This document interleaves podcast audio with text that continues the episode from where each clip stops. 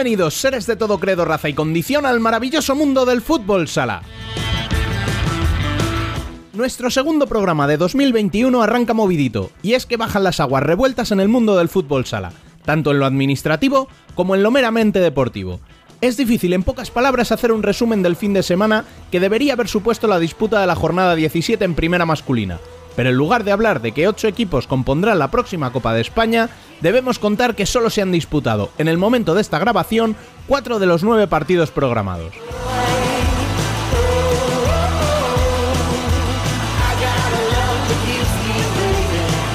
Y esto se debe a nuevos brotes por COVID-19 que han aplazado tres encuentros y al retraso en la disputa de otros dos por la ronda de 16avos de Champions, en lo que ha sido la mejor noticia del fin de semana.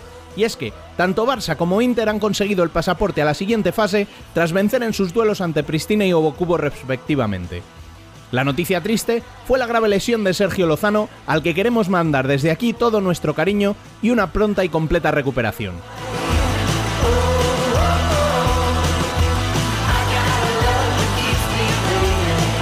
De todo esto y mucho más hablaremos en este decimosexto programa que arranca ya. Recordad que podéis estar al día de cuanto sucede en el mundo del fútbol sala siguiéndonos en las redes sociales como Futsal Corner Web, leyéndonos en www.futsalcorner.es o a través de nuestro canal de YouTube. También podéis uniros a nuestro canal de Telegram y enviar sugerencias y críticas por correo electrónico a futsalcorner.futsalcorner.es.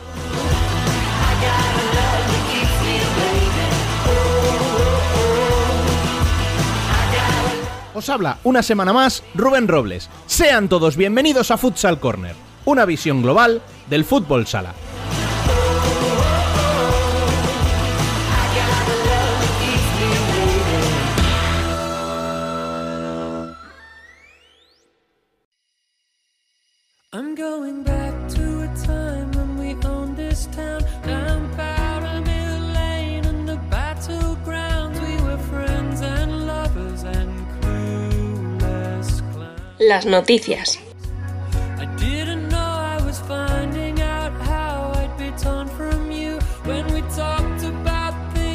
Were wide En la primera división, la jornada 17 nos deja clasificados para la Copa de España de forma matemática a Palma, Levante, Cartagena e Inter, mientras que Barça necesitaría un solo punto en su partido ante Rivera para confirmar su presencia. Mejor situación para Valdepeñas, con la salvedad de que el conjunto de David Ramos necesita sumar ese punto en los tres partidos aplazados que le quedan. A partir de ahí, quedan dos plazas que actualmente serían por posición para Fútbol Emotion Zaragoza y el Pozo Murcia. Pero como hay un lío de partidos aplazados, mejor analizamos las opciones que tiene cada uno en el debate. Además, recordemos que está pendiente de lo que decida resolver el comité tras haber solicitado Rivera Navarra la victoria del Derby Navarro por la vía administrativa alegando irregularidades en el aplazamiento por parte de Shota, por lo que todo puede cambiar en cuestión de días.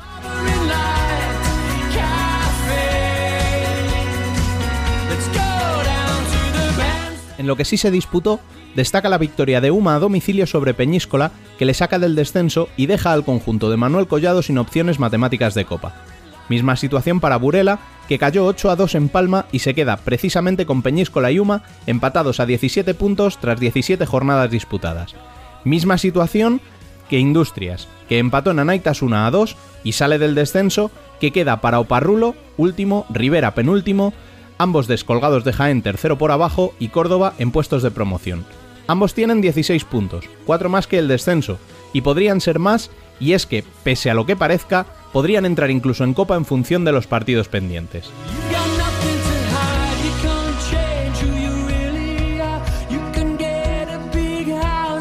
En la primera división femenina solo se pudieron disputar 3 de los 8 partidos previstos por culpa del temporal y de positivos por COVID-19. Así, en el subgrupo A solo se jugó el Amarelle 2 Ourense 3, que afianza en puestos altos a las pupilas de Morenin, mientras que en el B se llevó Móstoles los 3 puntos de su visita a Shalok con una goleada por 2 a 11 y Torreblanca hizo lo propio al imponerse a Intersala por 4 a 2 y acerca a las melillenses a Burela, líder con 2 puntos de ventaja.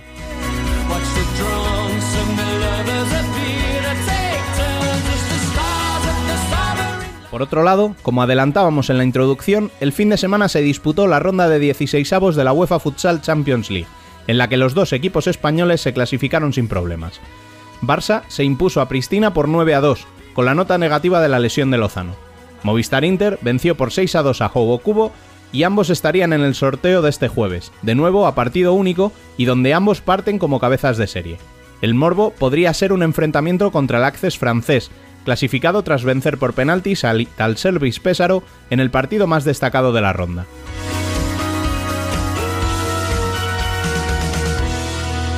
Y precisamente para hablar con uno de los grandes protagonistas del fin de semana, tenemos que dar la bienvenida una semana más a Dani López. Muy buenas. Muy buenas, amigo. Bueno, cuéntanos, ¿con quién vas a tomarte hoy un café? Pues nos vamos a tomar el café con uno de los grandes protagonistas de esta primera mitad, si es que se puede llamar así, de temporada. Es el máximo goleador no solo de Inter, sino de la liga. Y pese a que no ha disputado tantos partidos como otros equipos, recordemos. Eh, además es un Inter que se renovado por completo, que despertaba muchas dudas, pero al que ya tenemos en la parte alta de la clasificación liguera y entre los 16 mejores de Europa. Wanderlust king. I stay on the run. Let me out. Let me be gone. In the world, beat up Rosalind. Hoy nos tomamos un café con Dani Saldise. History of a time.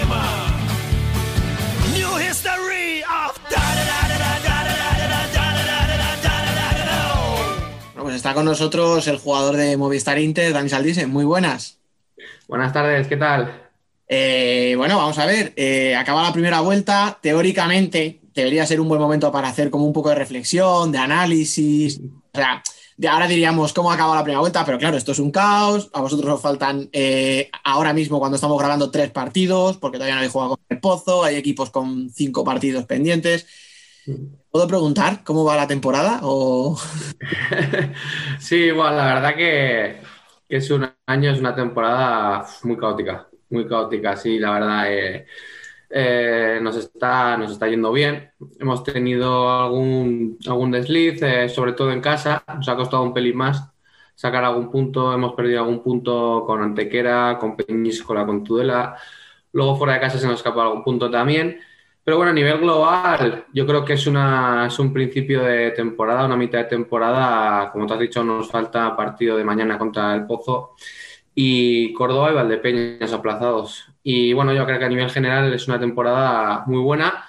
Es un año en Inter, es un año de, de transición, que estamos seis nuevos y al final hemos- nos ha costado un pelín ¿no? acoplarnos. Pero bueno, yo creo que, que lo hemos hecho bien con creces, seguimos amoldándonos cada uno al sistema de juego, a lo que nos pide Tino, al, al sistema defensivo, a los compañeros, ¿no? Conociéndonos unos a otros, que al final es la clave para que luego te entiendas en el campo. Y yo creo que a nivel global es una temporada muy buena. Ahora mismo, si no me equivoco, dependemos de nosotros mismos para ser primeros. Eh, si ganamos a Pozo y Valdepeñas y Córdoba, creo que Sí. podemos ser primeros. Sí, sí. Y, y bueno, creo que es una, una mitad de temporada muy buena y, y bueno, ahora viene, nos viene lo mejor. Mm. A nivel personal sí que te podemos preguntar, porque claro, o sea, llevas unos números espectaculares, Pichichi, no sé si era lo que te esperabas, porque claro, mm, puede sonar prepotente decir sí, me esperaba este resultado. Nadie viene con, pensando, bueno, pues un año de mierda, lo voy a tirar a la basura, o sea, ¿hasta qué punto esperabas algo así? Te, te mentiría si te dijera que sí me lo esperaba. eh, al final, sí, que- Sería genial. que sí. yo confío en mí mismo a tope y he venido a esto. Eh, pero sí que es verdad que no me esperaba. Si me preguntan, te digo, ¿va a ser Pichi seguro? No te, iba- no te iba a decir eso. Pero bueno, sí que, sí que confío en mis posibilidades y, y sé que, era, que he venido aquí a, a cl- a este club, a Inter, a crecer como jugador. eh. Era en todas las entrevistas anteriores que, que me han hecho, que me han, me han preguntado, yo no tengo pelos en la lengua, yo lo he dejado claro. eh, He venido aquí a Inter a crecer como jugador. Creo que era el momento perfecto, tengo 25 años. Era el momento de dar un salto en mi carrera deportiva y creo que Inter era el mejor sitio.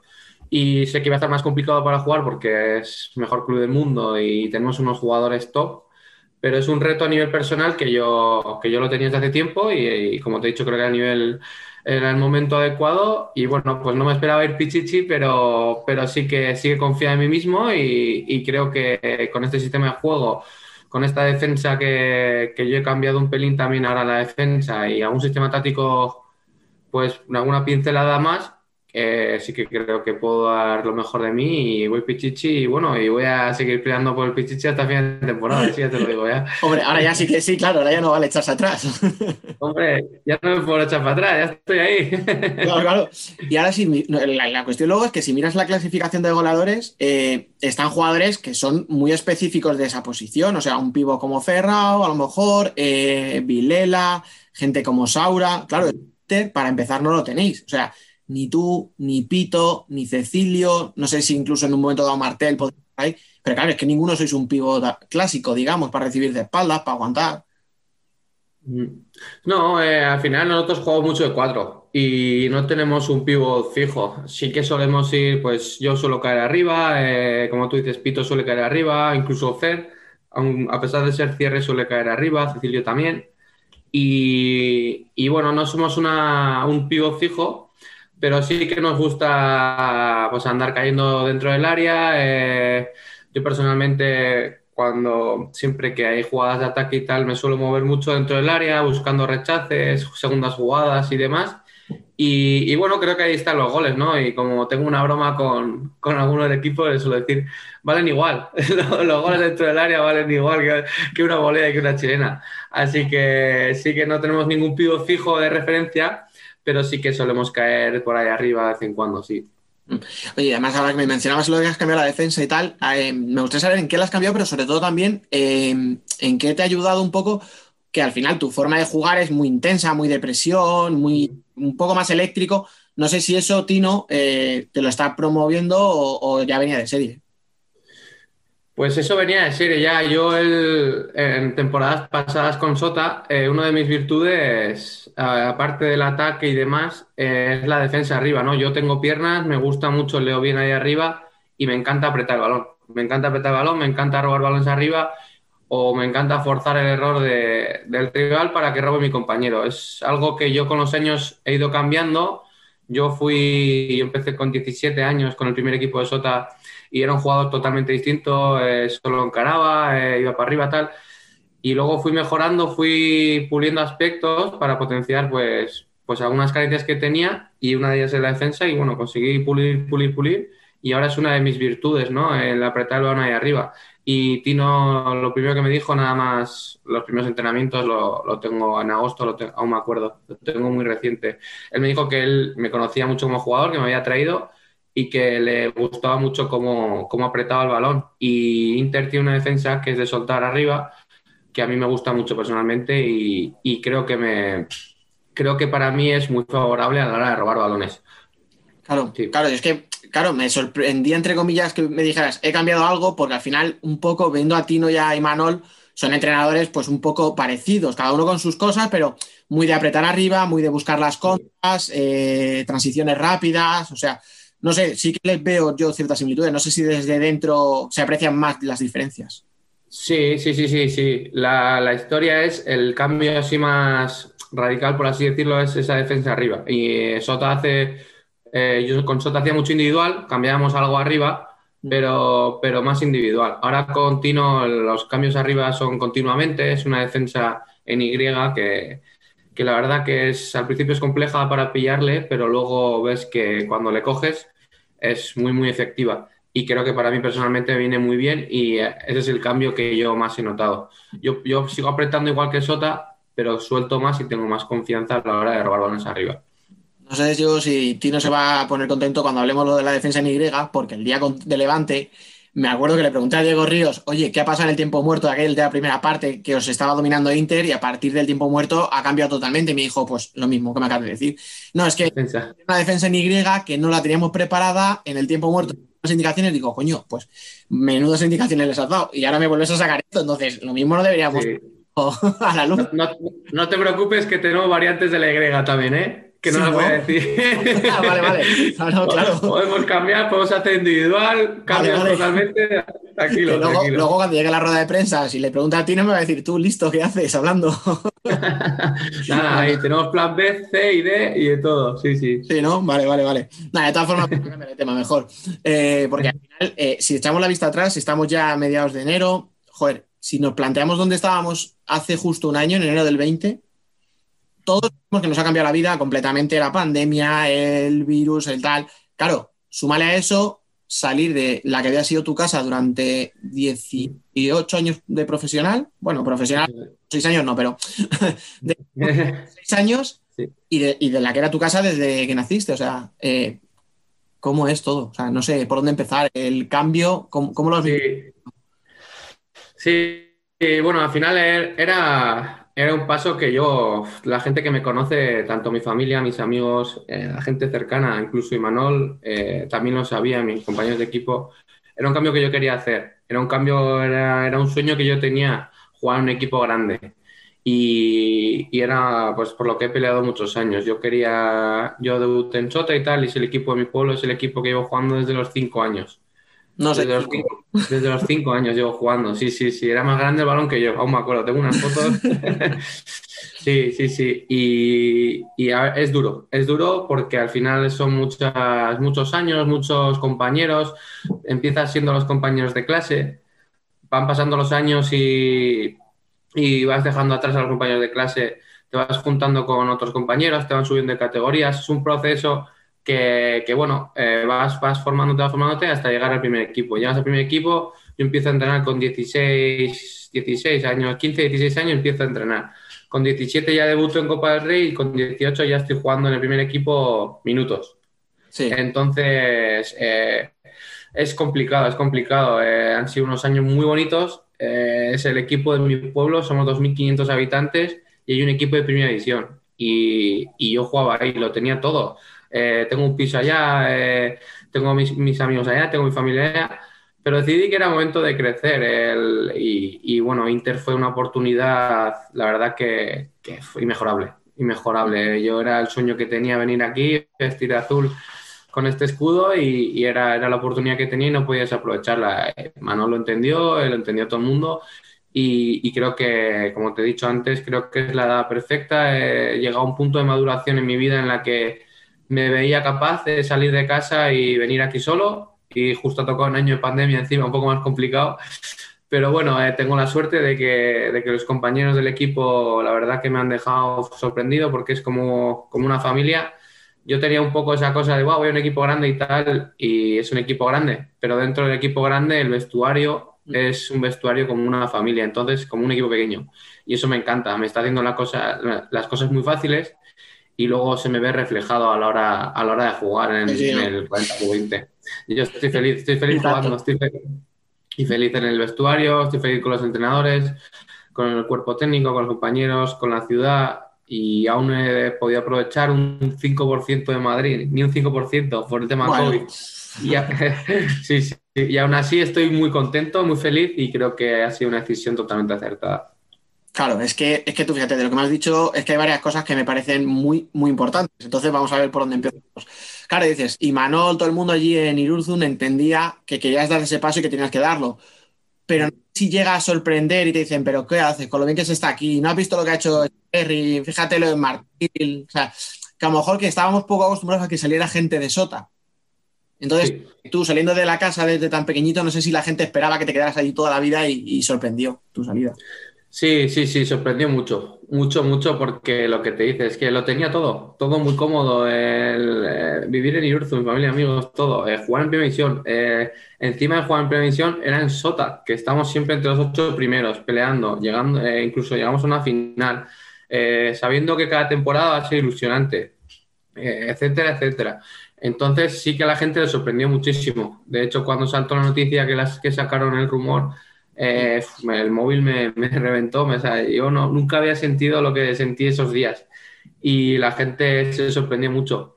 Pero la gente del pueblo, por ejemplo, me quiere mucho, mucho, mucho y, y a pesar de les ha dolido mucho que me vaya de Sota porque era eh, todos los viernes ocho y media a ver a Sota y, y, a ver a Roberto, a Sier y a Dani, los del pueblo, a Imanol, tal.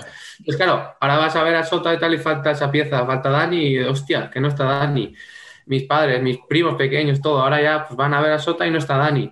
Entonces es, es, complicado, pero como tú dices, todo el mundo lo ha entendido y, y, se alegran por mí, la verdad. Y bueno, y viendo que además me está yendo muy bien, pues ya es mejorable. No, claro, ahora ya es fácil decir que el, que el cambio no vamos a decir para bien en el sentido de que estuvieras incómodo o mal en Sota, que era tu casa. Sí. Así que efectivamente era el paso, mm, bueno, Sí. porque no por señalar ni por comparar, pero por ejemplo, Rafa dio a Barça y tuvo que volver porque no tenía minutos. Eh, hemos visto casos, el propio Eric también tuvo ahí algún momento hasta que se asentó en Sota con, con vosotros. Que final no es fácil dar ese salto.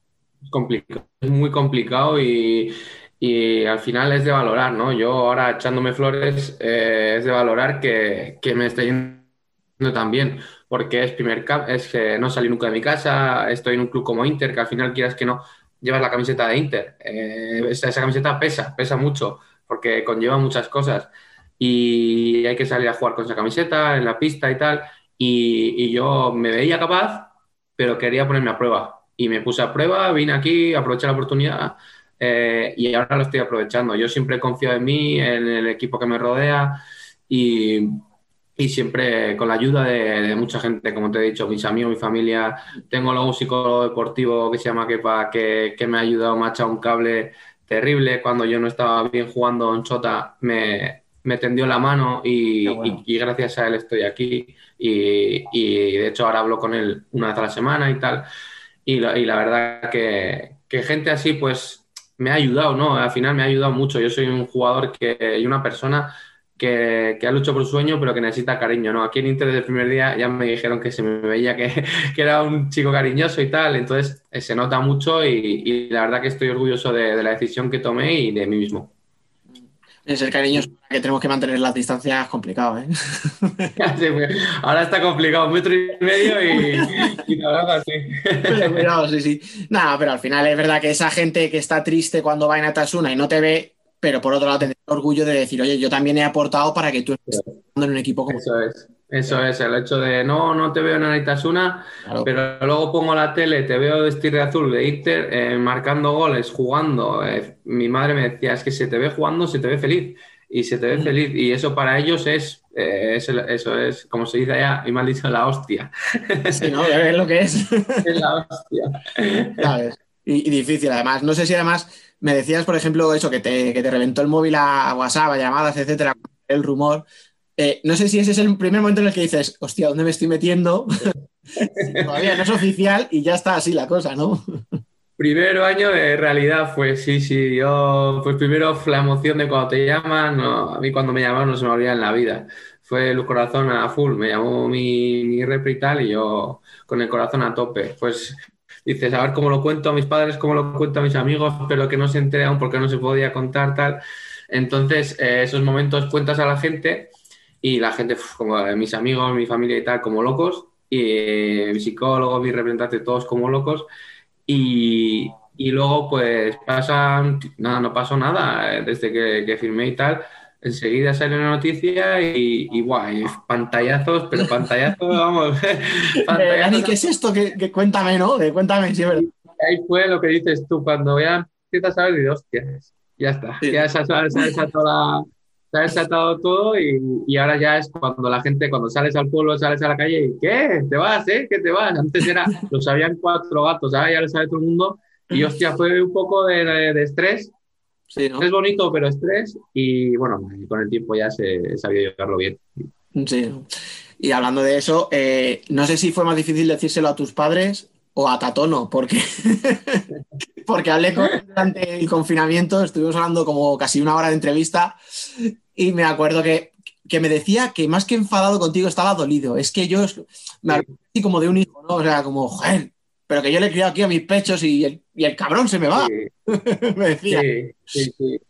Fue, sí, yo quería hacer las cosas bien y el, el día que firmé, lo- enseguida, los días, le llamé a Manol y, y le llamé a- y luego después le llamé a Tatono y quise hacer las cosas bien y hablé con ellos. Y sí, Tatono era, eh, y Sí. bueno, y Manol, los dos, era, hostia, eh, tengo- te tengo aquí desde los cinco años, eh, Sabía desde que pequeño que ibas a llegar al primer equipo, sabía que ibas a debutar con la selección, sabía que iba a venir un equipo grande, sabía que ibas a cumplir todo, pero ha llegado el momento en el que, hostias, que ya Eh, llegó que te vas, ¿no? Claro, entonces sí que les dolió mucho, mucho, mucho, y yo lo entiendo, y, y- pero entendían que, que era un reto que yo, que yo quería, era un reto personal que yo quería, que no quería dejar pasar esa oportunidad que tenía desde hace tiempo y que yo era ambicioso y quería, y quería, y quería probar. Y bueno, pues les dolió mucho, mucho, mucho, pero lo entendieron, sí, sí, sí. Claro, no, sí, entenderlo tenían que entender, claro. sí, sí. Y ya para, para acabar ya el capítulo Sota, y ya volvemos. ya- estamos llegando ya casi a, a cuando volvió la competición. ¿Te duele más el cómo acabáis la competición después de ir ganando 4-0 en los últimos 5 minutos? No sé si le das muchas vueltas a esos minutos. Eh, no sé si te duele más el no poder despedirte de tu afición en condiciones, en Anaitasuna. eh, no sé, ¿qué es lo que más te ha jo- sí, jodido? Venga, vamos a decirlo. Sí. ¿Qué es lo que más te ha jodido de todo, de todo aquello del mes de junio, digamos? Sí, eh, eso, lo que más me ha jodido con diferencia fue, bueno, el 4-0 me dolió mucho y sobre todo me dolió mucho no poder despedirme en la pista en Anaitasuna.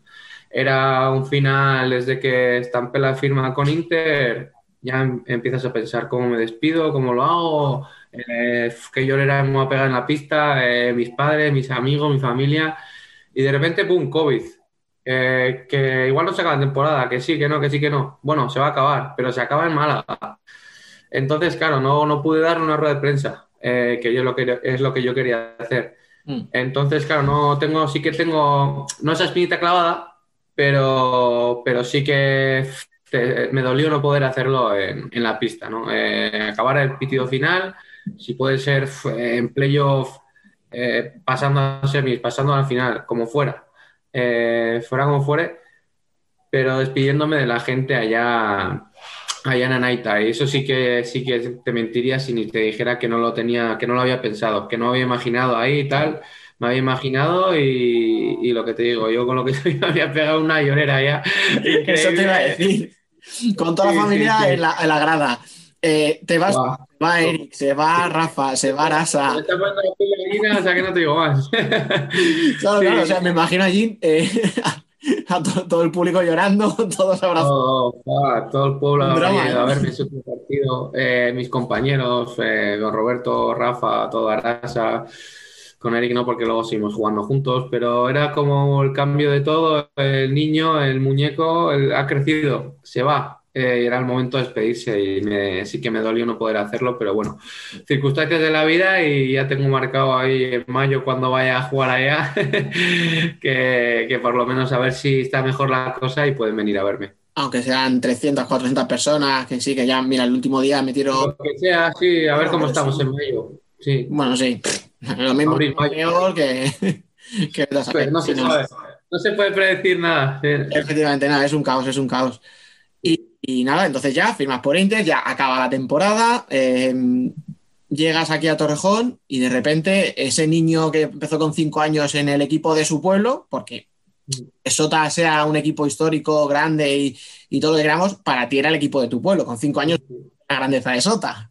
Literal, literal. Claro, y después de 20 años haces la mochila, dices hasta luego, te vas a Madrid, una ciudad enorme, y encima sin poder conocerla a gusto, sin poder ir con tus compañeros. O sea, dices, pero, pero no sé, no, no sé cómo, cómo fueron aquellos primeros días. Sí, es, sí, es curioso, es una sensación rara porque es lo que te dice. Que sí vas a jugar el playoff, que sí vas a jugar, que no, que sí, que no. Al final juegas en junio, eh, acaba y ya está julio. En julio vienes aquí, te presentan rápido, tal, tal, tal. Eh, estás en una ciudad eh, con mascarillas, eh, eh, Madrid en verano, que no hay nadie y tal. Es un poco extraño toda la presentación. Te presentan y te vas a tu pueblo a descansar y a dos, tres semanas ya empiezas pretemporada en agosto. Entonces es como fue todo un poco de golpe, ¿sabes? O sea, eh, las exper- las experiencias que en teoría iban a ser así escalonadas, eh, voy a organizar un poco tal. No, no, Dani, no te organices nada porque ha llegado el COVID y, vas a- y esto va a ser así, pum, pum, pum. Entonces te plantas, presentación tal, el 1 de agosto entrenando. Entra a entrenar y estás en el Garbajosa, eh, jugando, con- entrenando con Pola, Pito, Borja, eh, Jesús Herrero. Entonces, claro, estás ahí y dices, tu foto en el, en el, ban- en el banquillo. Dices, ¿qué es esto? Entonces, eh, es todo un poco de golpe, pero bueno, yo, como te digo, ya estoy en una etapa en mi vida en la que, bueno, tengo 25 años, creo que ya tengo la maduración que tengo que tener y para estar preparado para, para este caos, ¿no? Caos bonito de año. Y, creo que este año, pues a pesar de no haber podido aprovechar todo de Madrid y tal, seguro que vendrán tiempos mejores y, y ante la adversidad yo soy alguien que, que intento ver siempre el vaso medio lleno y, me suelo crecer y suelo aprender, ¿no? Sobre todo de madurar de cada, experiencia y cada situación. Y creo que, que lo he hecho bien y, creo que ahora lo estoy, estoy sembrando, pero también estoy recogiendo y, estoy muy contento por ello. Sí, sí, además eh, hablamos de tu caso personal, de que efectivamente llevas eh, 13 goles, de que eres el pichichi de la tal, pero que no eres el único del equipo. O sea, Martel está también haciendo sus goles, eh, Cecilio también está aportando un montón, Bogis, eh, Sofer, que llegó el último, cuando ya casi no esperaba que llegara un, un jugado- ningún jugador más. Y y todo esto con tantos jugadores nuevos, con Raya, que por ejemplo jugaba poquitos minutos, con Bruno, que había jugado el invierno anterior, pero apenas contaba. Y ahora de repente todos sois importantes, todos jugáis, eh, estáis arriba. No sé si, si eres muy de meterte en las redes sociales y de, te cuentan, Bueno. pero había un cañazo con que Inter había jugado, o sea, Inter estaba, había dado un paso atrás, que si los jugadores no son lo que tienen que ir. Entonces, no sé hasta qué punto eso os- llega al vestuario, o a ti personalmente, y os motiva, porque si a mí dij- dijeran eso de mí, a mí me motivaría, pero no sé si os puede generar incluso dudas en un momento dado. Buah, motivación a tope. Sí, sí. Sí, ¿no? eh, ¿Habéis imprimido sí. todo ahí en el vestuario? Mira, de hecho en el vestuario no, no se habla mucho, si te digo la verdad. Yo personalmente no hablo mucho de eso. Pero sí que lo hablaba en verano, eh, eh, cuando salió mi fichaje, cuando salió que se iba Ricardinho, Ortiz, Humberto, Lisandro, este, al final Gadella. Es que fíjate qué nombres te estoy diciendo. Y yo Claro, claro. entiendo que la gente, entiendo que la gente diga, yo también lo haría. Hostia, mira qué nombres se van y mira qué nombres vienen. Viene Nizaldice, viene Cecilio, viene Boy, viene tal. Digo, ya, ya.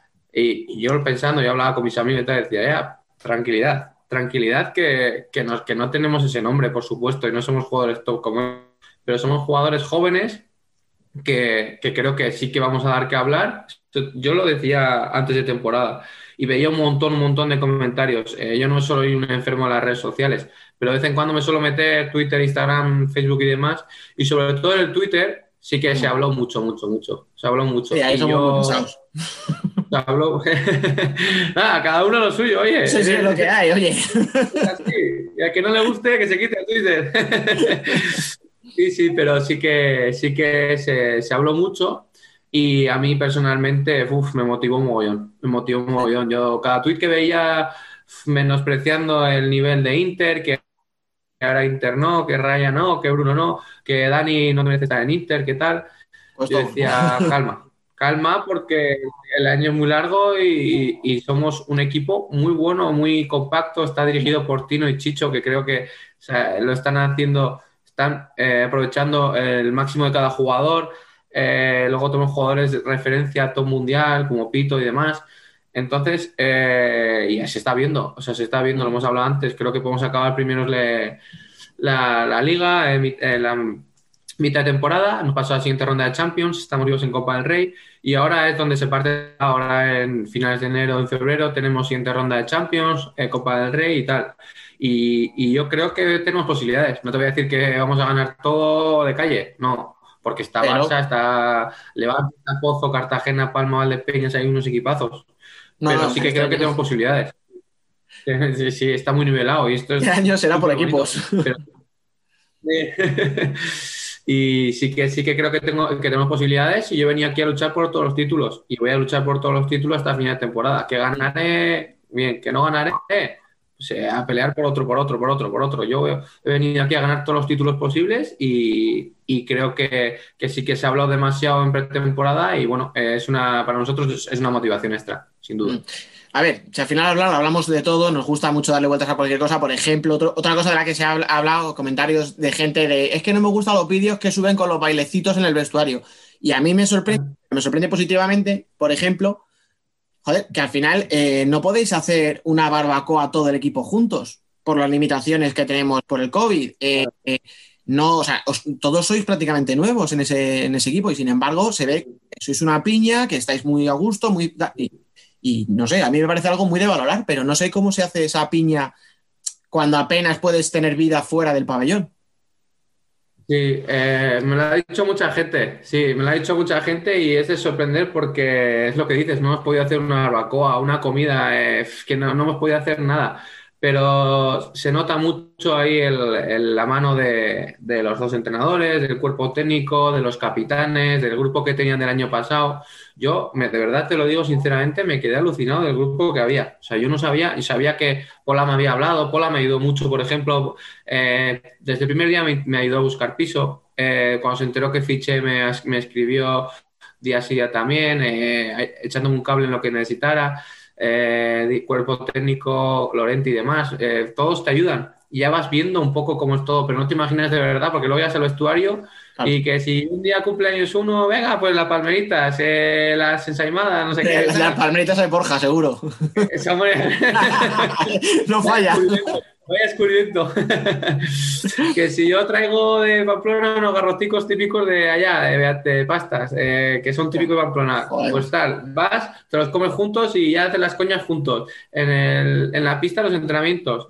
Entonces, es cosa al final es de valorar, los capitanes, el cuerpo técnico, los jugadores del año pasado, años anteriores, es de valorar el- el- la piña que hay, ¿no? Eh, y la verdad que los nuevos, como te digo, yo al final estoy aquí solo en Madrid y eh, tengo abajo a Eric viviendo conmigo, eh, vive a la mía y demás, pero, pero no dejas de estar solo, cambio de vida y, y primer año fuera de casa y la verdad que es de, de agradecer eh, el trato que tienen desde el primer día. Y bueno, eso de los del vídeo de TikTok, por ejemplo, era una forma de, de hacerlo, de, de bromear. El- lo que te digo, las tortillas después de un partido, lo que sea, cualquier cosa así, pues se hace piña, haces piña, haces piña, haces piña, y es muy importante porque cuando las cosas vayan bien está muy bien, pero cuando hay momentos malos, que hemos tenido momentos malos, es cuando más unidos hay que estar, y yo creo que eso nos ha reforzado de cara a, lo que viene a la temporada, ¿no? Que es pues competiciones con mucha pólvora. Mm, Por ejemplo, la Champions, que ha disputado con victoria, que bueno, parecía fácil, parecía una cosa hecha, todos lo decíamos, yo el primero, nada, el Lobo Cubo, pues estos son holandeses y estos no, ni, ni liga ahora mismo, que está todo... Hostias, pues dieron guerra, ¿eh? Sí, sí, ju- jugaban. Buah, sí, y lo que dice la gente, eh, Champions tal, eh, un equipo holandés tal, ya, ya, pero eh, yo debuto, Cecilio debuta, eh, Pito debuta, eh, hay más gente que debutaba, o sea, estamos, gente debutante, esos nervios de la competición de la Champions, saber llevarlos a un partido, si no ganas te vas a casa.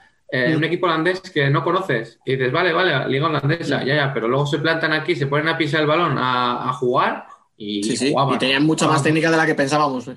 Jugaban muchísimo, muchísimo. Entonces, claro, es lo que dices, eh, no hay que quitarle valor, no hay que quitarle valor y, y creo que salimos, salimos muy serios, muy competitivos, con un partido de liga más, que era, que era la clave, ¿no? Y creo que lo hicimos bien y, y la verdad que hemos pasado meritoriamente de ronda.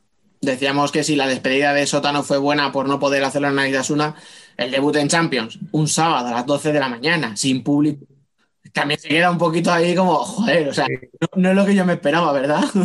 Es extraño, sí. Eh, Yo una de las cosas que más me emocionaban y por las que quería venir aquí, aparte de crecer como jugador y demás, era una de las cosas era jugar la Champions. Para mí era, veía la pista negra de la Champions, el balón de la Champions en la tele y tal, y, fui, me encantaba. Y Hostia. llegas aquí y dices, hostia, es verdad, eh, la ronda, la primera ronda contra unos holandeses que a priori tienen menos nivel, 12 de la mañana y tal, y dices, esto es, hostia, pero hay que ganarlo igual y hay que jugarlo. Y, y creo que, que si luego quieres jugar rondas más bonitas, por así decirlo, más Mm. difíciles, pero que todo el mundo quiere jugar partidos contra Kairat y demás, eh, hay, Hay que, que hay que ganar esta, hay que ganar esta ronda, hay que picar piedra y, y creo que lo hicimos muy bien. Sí, sí, no, no, no. Y ahora ya, bueno, todavía hay la siguiente ronda, no te voy a preguntar, porque bueno, eh, ya sabemos dónde está el morbo y todo el mundo sabemos qué partido es el que queremos. Contra. contra- No, no, no te suena. No te suena un equipo con Ricardinho, Ortiz, no, no, con nada, ¿no? Oye, hablando, hablando de eso, pero no, eh, que se me ha quedado descolgada la pregunta del dorsal, porque claro, aquí todos, yo el primero, cuando vimos que llevabas el 10, joder, el tío, mira, le coge el dorsal de Ricardo ahí y no le pesa. ¿Es una cuestión mm, realmente que para ti supone algo? O sea, quiero decir, o es un número que me gusta y punto, el 9 no me lo dejan porque ese ya sabemos que García no lo suelta, pues me cojo el 10 que está libre y no le das más importancia. Sí, eh, eh, eh, lo cojo porque, porque me gusta. O sea, sí, sí que te voy a mentir, no es cojo el 10 como si fuera otro. No, sé que cojo el 10 y sé lo que conlleva llevar el 10. O sea, lo Y sé. los que lo han llevado detrás de bueno, ti. Eso es, eso es. Entonces, eh, sí, lo sé, pero yo por mí personalmente lo cojo eh, sabiendo que es un número que me ha gustado siempre desde pequeñito, eh, siempre me he llevado el 10, en Sota nivel 9 y, y bueno, eh, estaba libre y tal y, y- y me, y me propuse, me atreví a llevarlo, sabiendo que significaba mucho para el club, para que la gente, pues que iba a que hablar, ¿no? Y aún así, pues eh, yo soy un- eh, una persona que creo que tengo personalidad, creo que no me iba a pesar y bueno, quería demostrarlo también y, y yo para personalmente demostrármelo a mí y así ha sido, ¿no? Eh, tengo el 10 y creo que no me, que no me está pesando para mal, sino que me está motivando para jugar bien.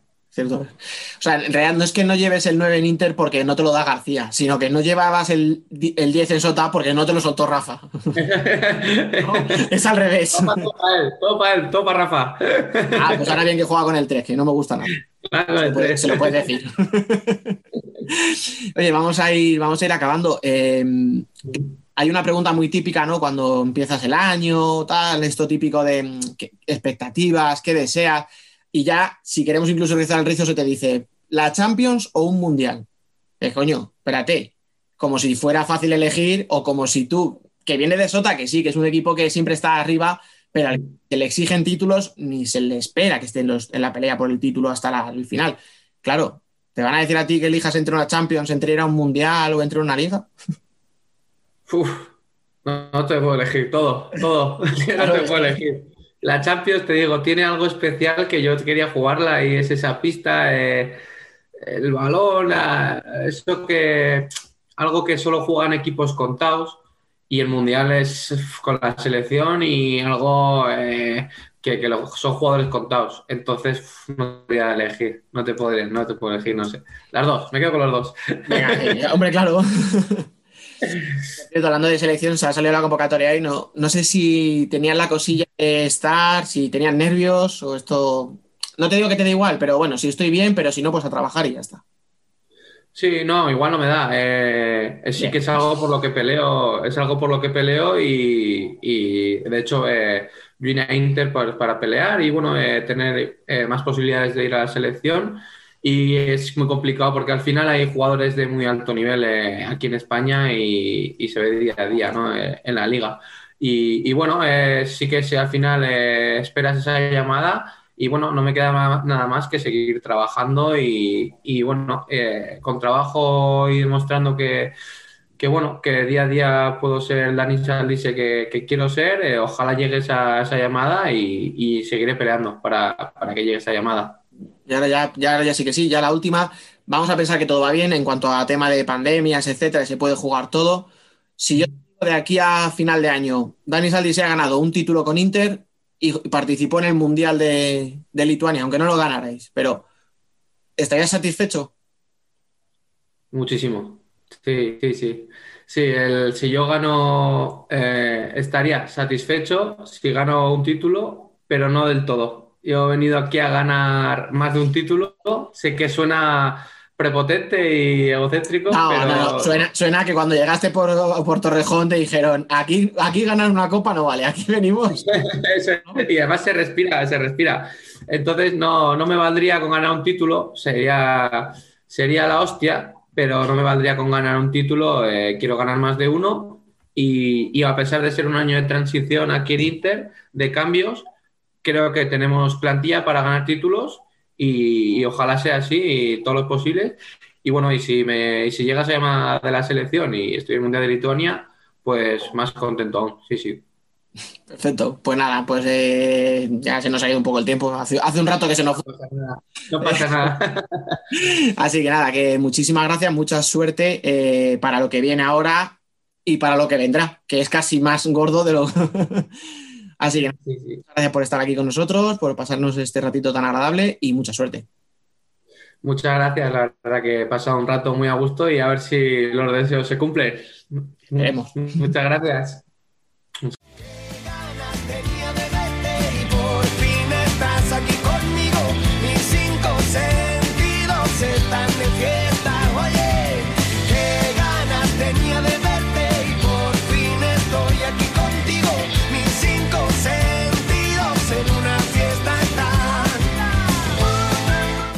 Debate.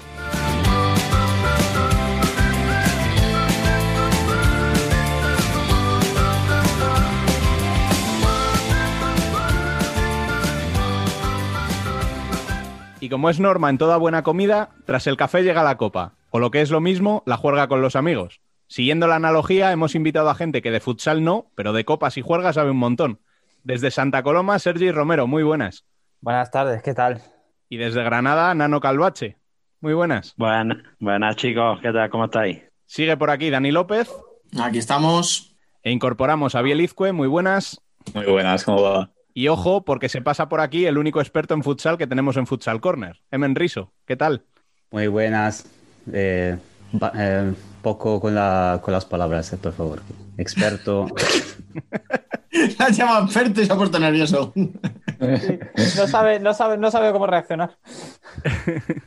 Antes de empezar, hay que aclarar un par de cosas para nuestros oyentes. Una es interna y es lo difícil que resulta juntar a tanta gente con vidas tan diferentes y que hace que estemos grabando en domingo justo después del Shota Industrias.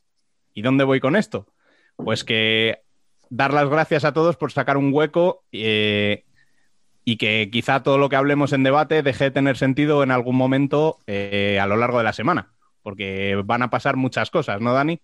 A ver, normalmente no tiene mucho sentido lo que decimos, o sea que tampoco vea. Yo no veo la diferencia entre esto y otro debate cualquiera. Bueno, eso la verdad es que tienes toda la razón del mundo. Y la segunda es que, por tanto, hablaremos de partidos que ya se hayan disputado al momento de escuchar esto. Eh, pero claro, jugando un Interpozo el martes, tenemos que comentarlo, ¿vale? Igual que siendo el jueves la- el sorteo de la de Champions, de los octavos de finales, ¿verdad? Pues eh, teniendo en cuenta que tenemos que publicar en algún momento, pues hemos decidido grabar en domingo y así se va a quedar, ¿vale? Así que aclarado esto, vamos al lío. Eh, empecemos con lo más importante, la Champions, aunque me temo que no haya mucho que analizar. Sergi, ¿cómo viviste el partido del Barça? ¿Algo destacable? Como destacable es lo único la lesión de Lozano. Es que por ver, es que ni apetecía ver el partido. Mm, Sinceramente, luego de a los primeros minutos parecía de que dije, digo, bueno, están aguantando, pero a la que cayó el, el primer zarpazo de Diego, pues ya, pues ya vinieron todos, mm, porque se veía que los chavales no tenían, no tenían demasiado nivel. Era lo esperado por otra parte, pero yo esperaba por lo menos un- una lucha de decir, vamos a intentarlo por lo menos, pero no, no, ellos cuando metieron el gol, creo que fue el 6 a 1, mm, parecía que ya habían ganado con el gol, por tanto tampoco podía esperar mucho más. Pero destacable eh, la lesión de Lozano, poco más. Que ya te digo que después de la lesión de Lozano ya ni me interesé por el partido casi, estaba yo más pensando, digo, espero que no sea el cruzado, tal, pero luego ya cuando bajamos y hablamos y todo, ya todo el mundo nos decía por lo que se comentaba por Twitter. ¿Cómo iba el partido cuando se lesionó? Me pillas, 2-0 no sé o si 2-0. fueron 2 2-0 o corto, 3. ¿no? Corto, corto, resultado corto. Claro, es que a lo mejor yo lo que destacaría sería, pues mira, que por lo menos los compañeros fueron profesionales, porque en otro caso, con ese, contra ese rival, con un 2-3-0, pf, te dejas ir, yo creo. Lo normal a lo mejor es que pienses en lo que ha pasado, que no quieras tal. Y oye, no sé si fue por la inercia, pero bueno, metieron nueve, pues por lo menos, no sé, que jugaron concentrados todo el partido, dentro del nivel. Sí, dentro de- del nivel, es que también te digo, mm, mm, tampoco me gusta echar, desprestigiar y echar mucha mierda a un equipo, pero eh, son equipos que vale ser campeón, pero es, una liga que la segunda B catalana, mm, ese equipo creo que no estaría ni, ni en la parte media siquiera. Eh, ya sabemos que la segunda B catalana es la más potente, pero es que ni aún, creo que ni aún así, porque es que no mostraron ni, ni un atisbo de competir. Bueno, yo creo que por parte española no, no había mucho que esperarse, eh, ni hay mucho que, mucho que decir. La parte, la, la parte interesante llegará el jueves seguramente con el, con el sorteo de la, de la siguiente ronda, pero eh, es- con esta, con es- en, es- en esta, en esta ronda con estos dos rivales tampoco había mucho que, mucho que esperarse. Claramente los dos hicieron lo, que pudieron y creo que se quedan muy contentos de haber marcado algún gol. Y no, no hay mucho que, no había mucho que comentar antes y hay mucho menos después, creo. Sí, sí, no, no, es que con, creo que fue el, fue un, el 6-2 o algo así. Cuando metió el 6-2, el chaval es- se fue tope de emocionado al centro del campo a celebrarlo a- para que le viera la tele. En plan, oye, qué marcado, ¿sabes? Pero escucha, tú lo has que dicho. sí que lo entiendo. El, el- el nivel es el que es. Y al final, oye, ¿cuántas veces va a poder ese chaval jugar en un palao con Ninguna, ninguna, porque a la que acabaron el partido, el fotógrafo oficial del, que- del club de, de- del Pristina estaba haciéndole las fotos cada jugador y se estaban juntando. Y al final se hicieron una foto todos los jugadores juntos de los dos equipos, mezclándose entre ellos. Es que esto es, o sea, dentro de respeto, pero es un equipo de chavales, de colegas, Sí, que de repente juegan sí. el palao contra el Barça. Yo también me haría una foto, o sea, Sí, sí, no, no, ahí las cosas como son. Sí, no, y de- desde su perspectiva, para ellos es un- como una aventura, ¿no? Yo voy allí, lo paso bien. eh, Sí, sí, voy yo, todo pagado, voy a jugar contra el Barça, perfecto. No, no. Me juego, me juego mis oportunidades y bueno. A ver si hay sí. suerte y me gano un contratito y oye, para adelante, perfecto. No, no, es que yo también me lo tomaría igual. Que me caigan los menos posibles y, y poco más. No, incluso que te metan goles te da igual. Si es que vas a pasarlo bien, o sea, ¿qué posibilidades tiene el Pristina de ganar? No te digo a un, a un Barça, a un Actobe. Pues probablemente ninguna tampoco. Pues oye, ya que, ya que te toca un rival fuerte, que te va a ganar, que te toque un Barça, que te toque un Palau, Claro, que te toque Inter, que te toque Barça, que te toque alguno que puedes decir, ostras, pues sí. claro. Sí, es un poco como en la FA Cup de fútbol, ¿no? Cuando llega el club de quinta categoría que le llega, no sé, el Manchester United. eh. Para ellos es una fiesta. ¿no? Sí, sí. Creo que más o menos la situación es- era, era- Es que- era la misma. Es que para mí al final es una cosa que es, joder, es, es un premio. O sea, tú has ganado la Liga de Kosovo, que dentro de lo- del nivel que tienes tú será difícil ganarla, y una vez que la has ganado has pasado una fase previa. Pues ya lo que te venga te ha venido. Yo es que entiendo eso. Y dicho esto, el Pristina mm, pues no daba para más. Pero ojito con el Lobo Cubo, ¿eh?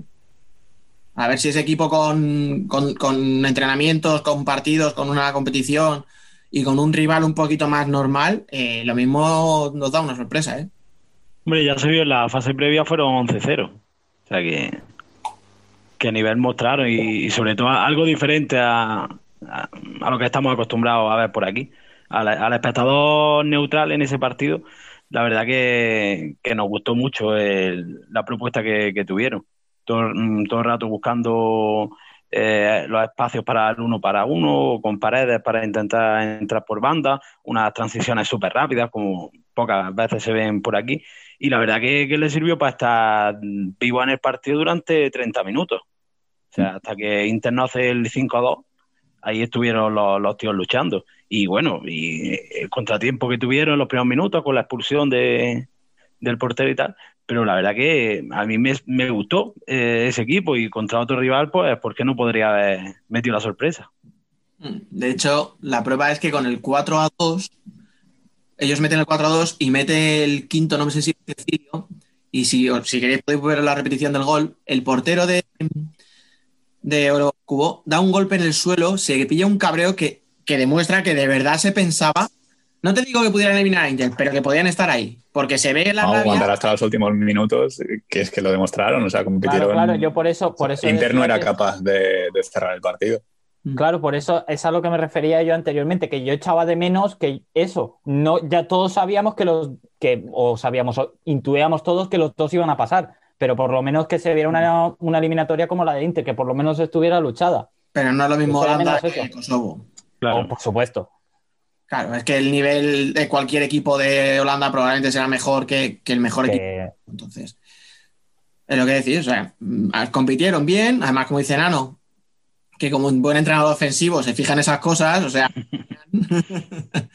ponían cositas. Sí, ya te digo, mm, yo tengo mucho, muchas pautas o muchas cosas que, que hacían ellos en, en ataque, las las intento trabajar con mi equipo y la verdad que, que me gustó mucho. Eh, me gustó mucho su, su propuesta y bueno, creo que, que muchas veces estos partidos también nos sirven para, para ver que hay otro fútbol sala, que no solamente este fútbol sala tan hermético, tan enjaulado tácticamente que, que tenemos hoy en día es el que vale o es el que sirve para jugar bien al fútbol sala, que hay, que otras propuestas que hay que aceptarlas y que, que gustan, que gustan.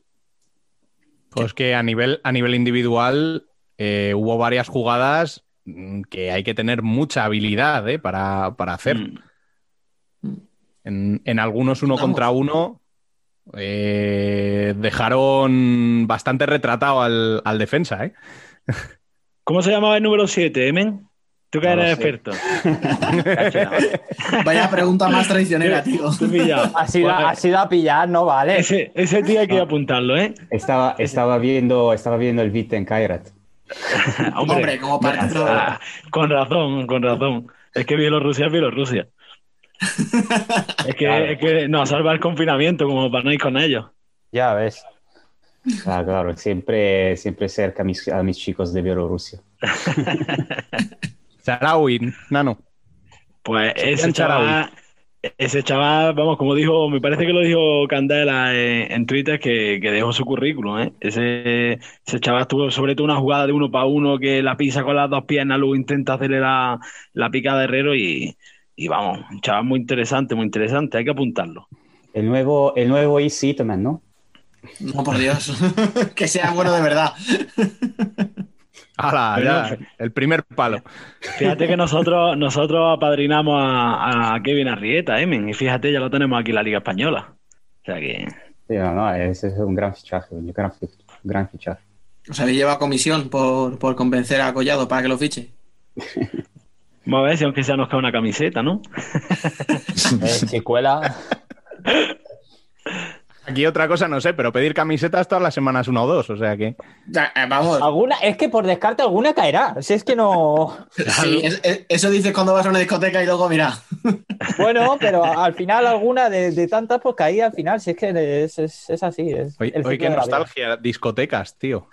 ¿Os acordáis? Cuando. Y eso, y eso que no he salido en la vida, o sea... ¿Qué, qué tiempos aquellos, ¿eh? ¿Os acordáis eso no culpa del en- virus. Además, ¿Os además creo que todos Málaga? estuvimos. eh, nuestra última discoteca creo que es ¿Que la misma de todos. Bueno, discoteca, discoteca. Bueno, bueno, eh, Bueno, bueno, sí. antro miserable. lugar, lugar de culto para el juego de cinco. No, no Te fue dicen esa. que era tu última salida en un año, tío.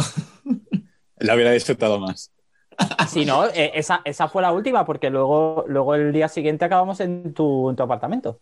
Dani. Yo creo que la última fue la del local ese de rock. Sí, sí, el El top. cierto. Eh, sí, sí, Pablo. ¿Veis cómo esta gente sabía de copas? Sí. ¿Ves? Es que Claro. tú lo sueltas en la introducción y luego, mira, te dan la razón. Eso es un buen presentador. es que no. Bueno, y de la Champions vamos a pasar a la Liga. En este momento, y dando por hecho que ya hay seis clasificados con Barça y Valdepeñas, que no sé si es matemático, pero lo va a ser Les en faltaría breve. un punto. Un punto para ser matemático. Bueno, pues voy a hacer recuento y os pregunto por vuestros favoritos para las dos plazas restantes. Eh, con la victoria ante Levante tenemos a Fútbol Emotion Zaragoza, que se queda con 23 puntos por delante de dos conjuntos en 20. El Pozo, que tiene cuatro partidos pendientes, y Betis con uno por disputar. Eh, podemos ya dar por descartado a Shota quizá con 18 y un solo aplazado, ya que si le dan el encuentro por perdido ante Rivera, eh, se acabó. Y por detrás aparecen, aunque parezcan muy lejos, Córdoba y Jaén con 3 y 5 partidos pendientes, ambos con 16 puntos. Nano, abre el fuego. ¿Quién se clasifica? Pues lo primero sería chulo saber cómo es el formato de clasificación, que eso es algo importante que deberían de establecer la- las federaciones o la competición que dirima Vamos, todo esto. vamos a dar por hecho que se juegan todos los partidos y que no van a coeficientes, porque a eso ahora vamos a preguntarle a Biel. Pero No tengo el Excel. Ah, no hay Excel, tío. por favor, de verdad. Pues Menos mal yo que yo creo estoy haciendo la cobertura, perdón, y los tengo aquí preparados. Ay, qué zorro. Venga, va. Yo, yo creo que, que por el número de partidos que, que lleva el Pozo, que si le diera tiempo a jugarlo aplazado y tal, yo creo que sí le da, aunque no confiaba al principio de temporada en ello. Yo creo que se va a quedar así. Mm, Si pudiera meter alguna alternativa, pues a lo mejor sería entre Betis y Zaragoza, si, si diera lugar a ello. Pero yo creo que, que ahora mismo los, los ocho que están eh, primero, ahora mismo en este momento de la clasificación, yo creo que van a ser los que van a, a la Copa. No seré yo quien diga algo, pero nadie piensa en Jaén. ¿Lo, lo tiramos ya fuera, fuera, fuera? Eh, yo, le, yo llevo tiempo mucho, o sea, joder, estoy fino hoy. Perdón. Llevo mucho tiempo diciendo que sí, pero es que acabo de ver lo que tiene por delante y claro, decimos, no, los aplazados, eh, agüita los aplazados. Sí, sí, tiene, tiene, tiene, lo- tiene gordos, sí, sí, sí. Las Son cosas como cinco pero ya no partidos. hay que jugarlos, ¿eh? No, no, es que son cinco partidos, los cinco fuera contra el contra Córdoba, Valdepeñas, Levante y Rivera. Y sin ritmo de competición, eh, obligado a ganar con esa Ah. presión añadida, con partidos sin tiempo máximo de descanso, digamos, de sábado a sábado, eh, que serán entre semanas. O sea, Sí, no, no, sí, sí. Sí, Yo, yo de solo, yo meterse- solo quería dejar tirar. de No meterse pienso, sería pero- una, una gesta, pero vamos, de las más grandes que ha hecho Jaén. ¿eh? Sí, sí. Pero ya te digo, yo no, lo pienso, yo solo lejos, eh. quería, lo quería dejar tirar. A ver, es que está, vamos a suponer que, A cuatro puntos. Claro, vale, pero cuatro puntos del Pozo, Eso quería solo preguntar. o saca sea, un partido el Pozo. Exactamente. Claro, es que, o sea, ahora mismo ponte que Jaén gana, se pone con 19, pero ya está un punto por debajo del Pozo con los mismos partidos. Y a Zaragoza le tienes que remontar 7 puntos. De 15 que- que... tiene que jugar. Está. ¿Quién? De 15 que tiene que jugar, ¿no? Sí, tiene que jugar cinco partidos Sí, sí, tiene que 15 jugar. Claro, claro, claro. Y le, Claro. le basta con sumar 7, que son, pero. Que son- mm, pero a, a Córdoba le puedes ganar, a Rivera le puedes ganar. Vale, claro. Escucha, repito, juega fuera de casa todos los partidos. Y a Córdoba y a Rivera Sí, sí. tienes que ganar a los dos. Yo esta temporada ya les Sí, he sí, sí, sufrido sí. y ganaron a Palma aquí en extremis, fuera de casa, después de jugar eh, semifinales y final de Sí, eso en Copa del Rey. em, yo no les descarto. Es que yo tampoco, No. pero me apuestas que no, pero tampoco les tiro, les tiro a los perros. No, Yo no, les solo pero son yo dos, lo daba- yo daba por hecho. apuestas de tres. Y, y una pregunta así al aire. mm. Eh, si a Chota finalmente le dan el partido por perdido, ¿sabéis si también le restan tres puntos de la clasificación? Porque muchas veces cuando pasan estos temas de, de, por ejemplo, que te digo, alineación de vida, tal cual, ¿no? Que te dan el partido por perdido, suelen quitarle, además de, de ese partido, otros tres puntos. Como es la primera vez, a lo también, mejor, ¿no? que, mm, se puede meter en un en barro, pero tela. Sí, sí, es que ahora mismo se quedaría en, en en descenso. Si le quitan puntos, se quedaría en descenso. Sí, sí, sí. se Pero yo no creo que quiten puntos, ¿eh? O sea, si, No, yo tampoco, pero- si los Yo la primera, tampoco. suele ser cuando se juega y has ganado ese partido o has Claro, hecho claro, otro, luego. en este caso. Pero es que no- además, no si, si, le dan perdido el derby, pierde esos tres puntos y además va a- con los mismos puntos de. Rivera. Pero había Eh, otros casos eh, de competiciones organizadas por la, por la Federación Española, de por ejemplo poner un horario tarde, porque se dio hace dos años en Juvenil División de Honor. Eh, Un equipo puso el horario tarde, fuera de fecha.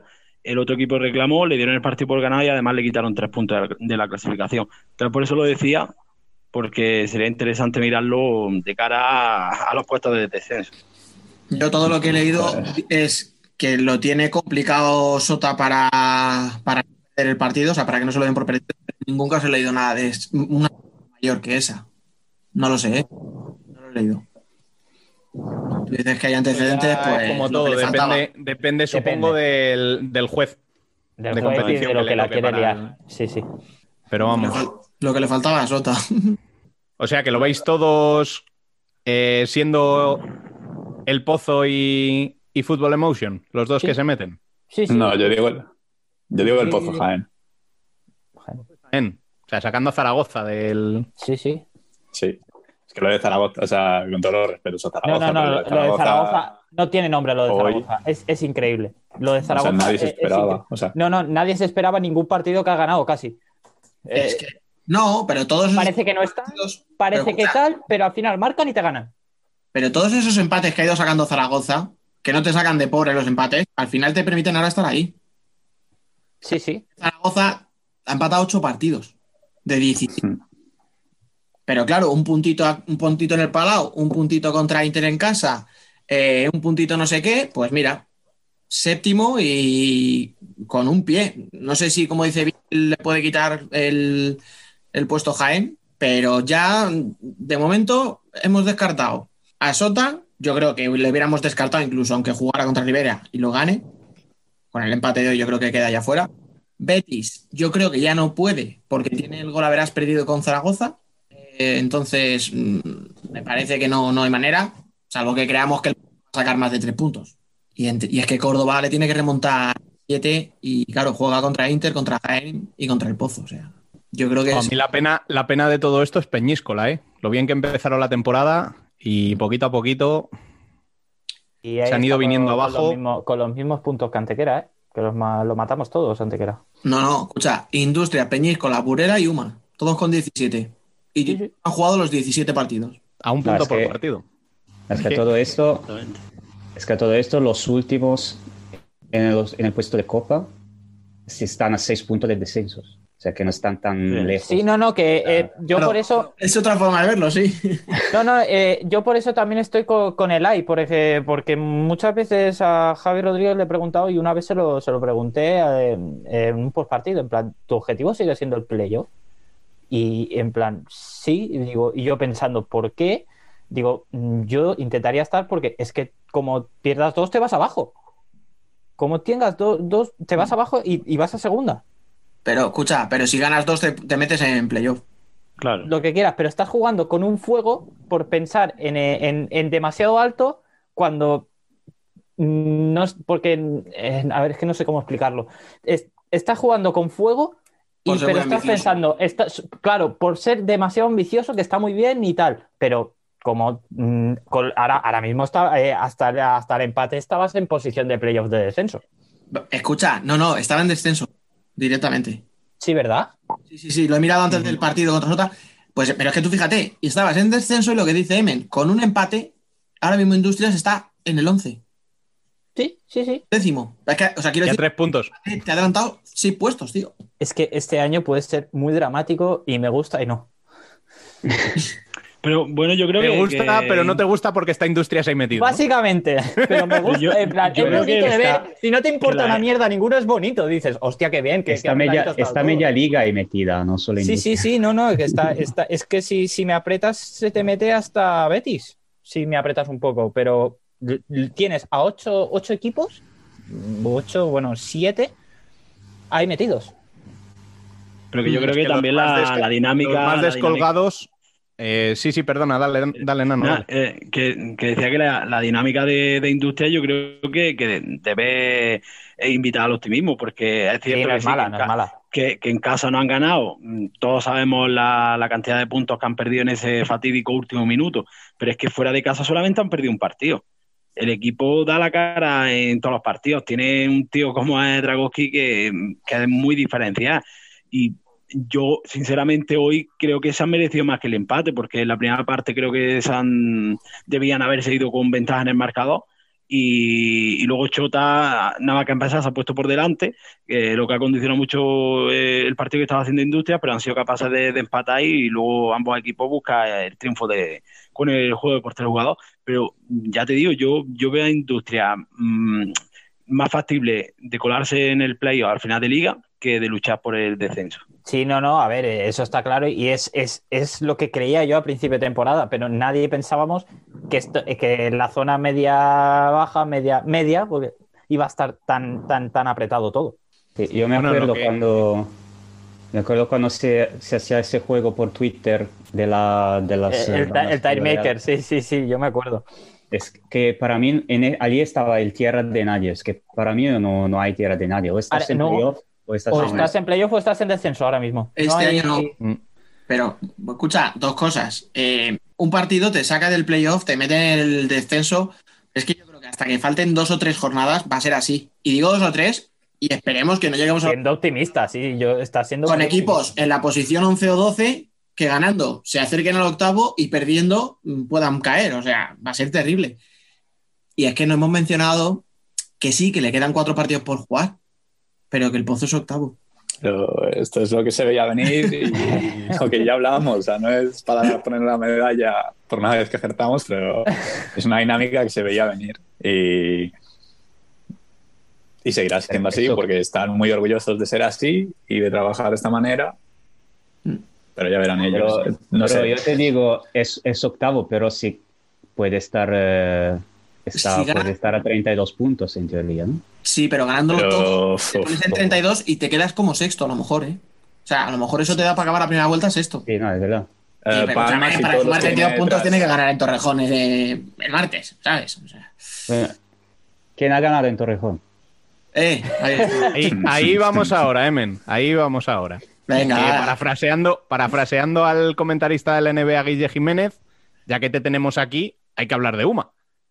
17 a puntos ver. en 17 partidos y muy por encima de las expectativas de todos, salvo de las tuyas, que parece que sí que confiabas en ellos. Venga, cóbrate la factura, tío. Bueno, yo, eh, yo recuerdo el primer programa que dije que se iba a salvar sin, sin, sin ir al desempate. No, no lo creía ni yo, lo digo la verdad.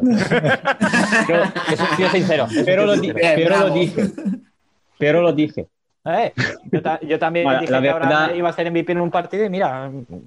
No, la verdad, no, la verdad es que eh, para mí, lo, eh, yo, para, para mí el tope habría sido, el objetivo mínimo era superar el récord de puntos, que ya lo han hecho prácticamente, lo, lo empataron ahora, Mm. eh, que es solamente la primera ronda. Y luego, justo después la, la victoria de, de Torrejón, la, la verdad que empecé a, a, a creer, a creer que no eran tan, digamos, eh, no, no, no sé la- el adjetivo, pero que no eran tan... Que no estaba tan limitado el equipo. Exacto.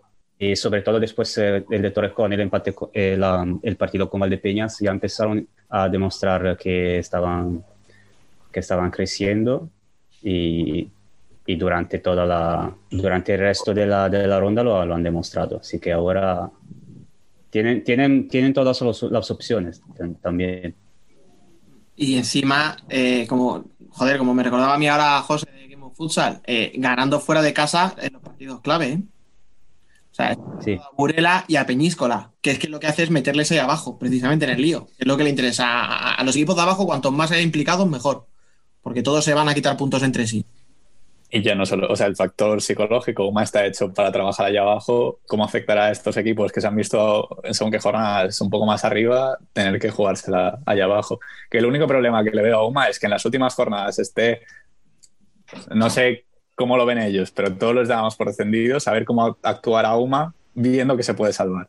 De lo que quería también comentar de, sobre los partidos que, que ha ganado UMA, o sea, sí, UMA mm, como visitante en Peñícola y Burela, es también el factor con la verdad. Este año, como estamos viendo, la clasificación va a ser fundamental y tener que defender ese gol a verás, habiendo ganado en campo de, de rival, te da mucha confianza, pues a la hora de, por ejemplo, eh, como está la clasificación, pues adelantar dos, dos puestos. Entonces, eh, ha ganado mucho terreno en esta primera vuelta y, y confío mucho en ellos para, para, que, para que consigan la, la- eh, una continuidad otro año más en primera división. No, yo lo que quería, que quería comentar es que al em- eh, cuan- cuando, empezaba la temporada decíamos, con este, con este equilibrio, los equipos que parecían todos muy superiores, Antequera no tenía posibilidades, pero quizá al final este equilibrio va a ser un Beneficiar. beneficio para UMA, porque como hemos visto, sí, porque al final hay una clasificación muy corta debido a este, a este equilibrio y al final, como ha dicho Biel, UMA era, no digo la única, pero entre los pocos que empezó con el, con el objetivo permanencia, mientras que hay quizá hay equipos que había otras expectativas y se puede encontrar más eh, dificultad en este, todo este grupo, todo así apretado. Es que si tenemos en cuenta la clasificación ahora mismo y si damos por más o menos descolgados, que no lo están tanto, a Oparrulo y a Rivera, que Rivera habrá que ver los tres puntos si se los suman o no, ahora mismo del decimosexto al octavo hay cuatro puntos. Partido y medio. Es Yo un partido que me hacía- tú ganas y uno que pierdo yo ya estoy metido en el lío. Sí, yo también hacía el cálculo así imposible, do- dando tres puntos a to- para todos los partidos que hay que recuperar, a todos. Es- eh, la situación seguiría la misma, así que Hmm. la verdad es que la- es muy, muy apretado de- desde el fondo hasta, hasta el playoff. Te iba a decir, yo no sé si se ha dado muchos años, pero es que a lo mejor vamos a ponerle que entre Zaragoza en Copa, por ejemplo, es que yo no descarto que acabe jugando a la promoción de descenso a final de la segunda vuelta. Porque es que está tan apretado y hay tanto partido que se resuelve por la mínima, que es que, o sea, Zaragoza puede jugar el play, o sea, la copa y luego acabar, que no digo que lo parezca, porque mira, ya no voy a decir nada. Después de decir que Peñíscola iba al descenso, hizo una primera parte buenísima. Cuando dije, por lo mismo entran en copa, se ha hundido, o sea, entonces ya diga lo que diga, lo voy a hundir, pues me callo. Sí, sí, sí. Yo, yo no soy un gran experto de números, pero había visto que en las, tem- las dos, tres temporadas anteriores, el primer equipo que se salvaba ah, tenía una media de 0.7 puntos, más o menos. O sea, menos de un punto a partido. Y ahora Antequera, que está, digamos, en las zonas de descenso, porque ahora está fuera, pero digamos que está allí Mm. tiene un, un punto por partido. O sea que la, la media bueno, añade el hecho que hay más posiciones de descenso, pero o sea que lo- hay que hacer mucho más puntos, pero con, la, con una clasificación mucho más apretada. Así que Claro, Va a ser más difícil salvarse, pero a lo mejor es un poco más fácil entrar en copa, eh, en playoff. Tirando, tirando a, a eso que, que dice Emen, ¿vosotros veis que esto va a seguir igual hasta el final? En plan, que, o que. Porque es que yo ya sí, yo ya doy por hecho que esto va a seguir así hasta el final. Que no van a haber tres o cuatro o cinco que ya se descuelguen total y luchen entre ellos. No, que No se tiene van a descolgar, yo creo que no. No, no, tiene- por eso, que tiene no va, a ser, pinta. no va a ser la típica lucha de cada año, que hay cuatro, eh, dos bajan y dos están ahí ahí. Mm, Yo creo que no. A ver, es que también, también has pasado de tener dos puestos de descenso solo A a, tres. tener cuatro. Pero, o tres y una promoción. Tres y medio. Entonces eso también hace mucho. sí, sí, que eso. el, el- el tener que el antepenúltimo y el cuarto por la cola también se jueguen descender eh, hace que in- incluyas a mucha más gente en esa lucha. Pero vamos, aún así es que está habiendo una igualdad Es enorme porque cualquiera le quita puntos a cualquiera. tampoco ha habido mucho movimiento en el mercado, me parece, ¿no? Igual me equivoco. O sea, No. está Arieta en no. Peñíscola, que seguramente va a dar su contribución. y, y, Peri- y Perine, y Perine en Córdoba me parecen los fichajes. Córdoba se ha fichado dos, Ha fichado dos, sí. Dos, dos brasileños. eh, pero no me acuerdo el nombre. Son dos de era- Córdoba y Palma. Palma es el que más ha fichado, que es- Sí. Sí, yo decía eh, más en zona de descenso, Ah, que era un poco más, No. que era un poco más, un poco mi, mi miedo, porque UMA claramente mercado no, no tiene. Por abajo, si acaso encuentra algo Parrulo, que ha dado bajas, ¿no? La de Ike, por lo menos. Sí. O necesitaría un pivot, pero claro, búscate un pivot Y- que llegue en y febrero. teoría Zaragoza Y te- y te tendrá que fichar algo 10 también. ¿no? goles. Y bueno, y Oparrulo porque ha podido recuperar a Elda después de la sanción, que es prácticamente un, un fichaje, porque no, no ha contado para nada. Es que escucha, es que Oparrulo, que parece hundido porque va al último, recupera a Elder. El recuperar a Elder le va a permitir a Isma, que se estaba hinchando a jugar minutos, eh, descansar un poco más y estar más fresco. Si consigues un pivot, no que te haga 10 goles, pero que te haga, ¿qué te digo? 5 o 6. Es que un equipo como Parrulo, un tío que te haga 6 goles en la segunda vuelta, pues lo mismo te puede dar 6 o 7 puntos. Claro. O, No te o- digo o ese que te meta 4 goles por partido, pero que en un partido igualado te meta un gol, uno, pero que te Claro, Que lo estamos viendo muy pero tiene tres partidos para recuperar aún, ¿eh? claro. De la primera Sí. vuelta. Que Lo con que gane dos. inercia- claro, la- la No, pero de abajo a, a todos les faltan tres puntos. O sea, tres partidos, quiero decir. De los que están Menos en descenso Jaén. ahora mismo, sí.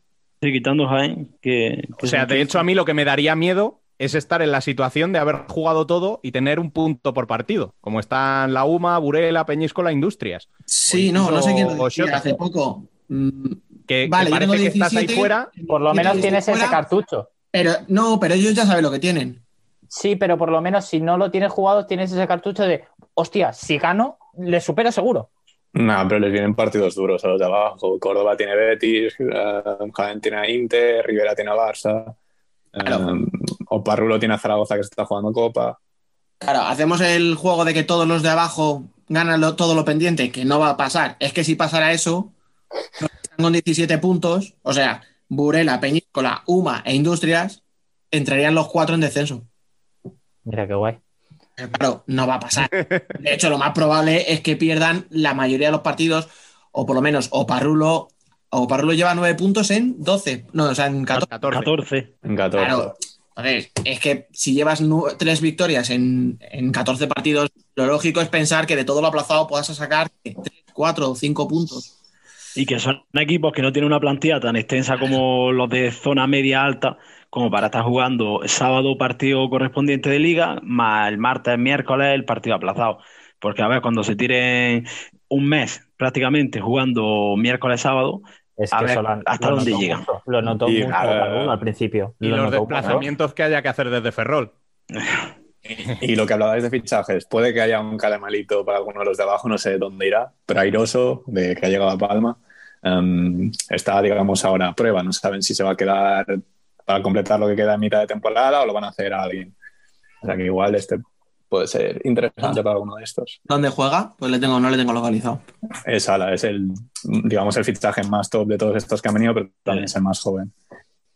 A mí me encanta, vamos. Ese tío cae en las manos de, de Pato. Ojalá si sale ese tío que fuera Rivera. Es que vamos, lo reventaría ese tío. Y sería, vamos, una bomba, ¿eh? Una bomba. Ese, ese niño, si sigue bien, va, va a dar que hablar. Que tiene mucho apadrinado, ¿eh? Bueno, seguro que eh, esto es por número también, por mucho, pues algunos seguro que te saldrán bien. Soy, soy demasiado friki, ¿eh? me, me estoy dando cuenta últimamente. Veo demasiado.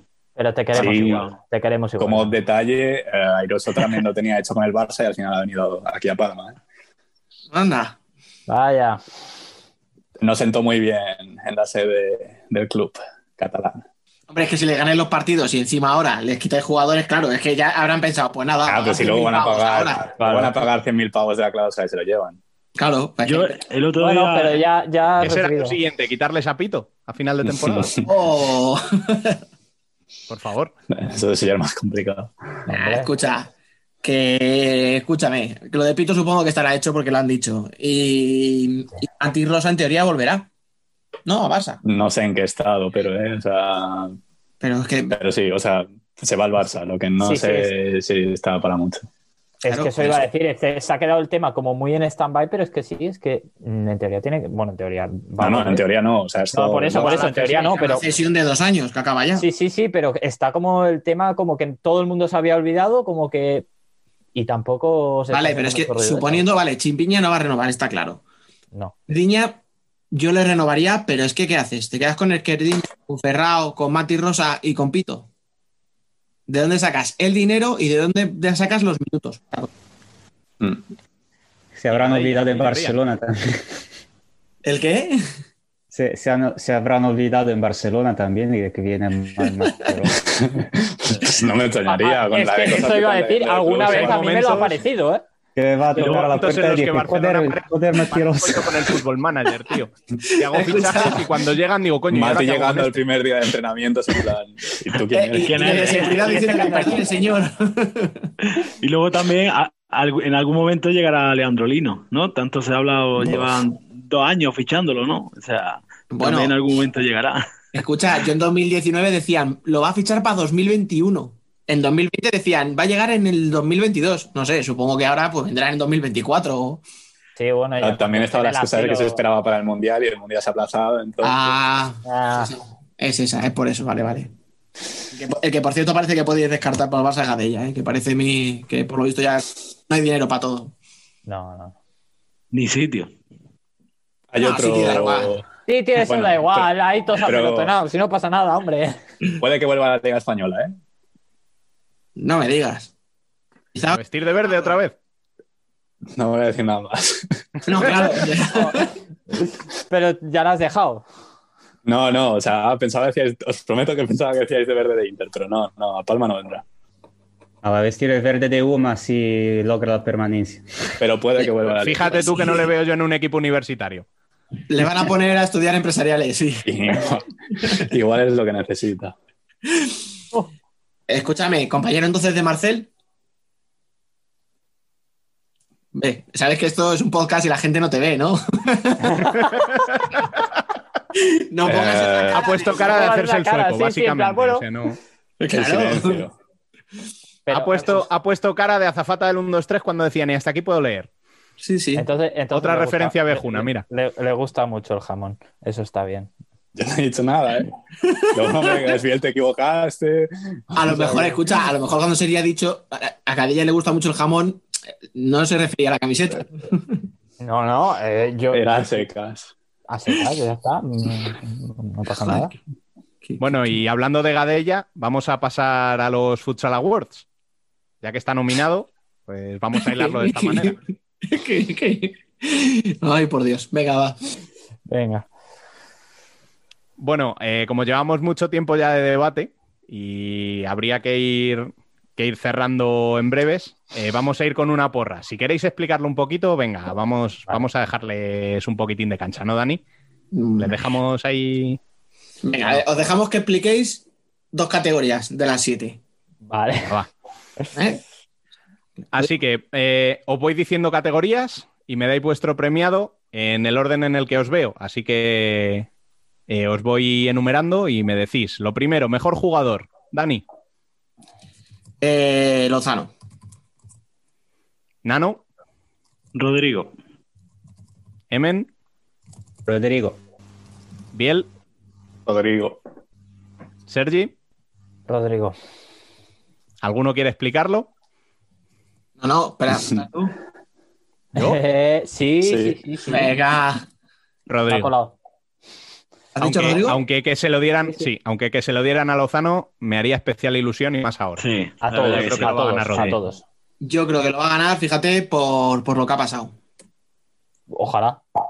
Mm, Mira, aunque, diga, pero- aunque fuera por eso, Sí, Si sí. no recuerdo mal, bien dado. ¿eh? o sea, si no me equivoco, la gente ha tenido que votar el día después de la lesión. O sea, que lo tienen como muy... Eh, muy reciente, muy fresco.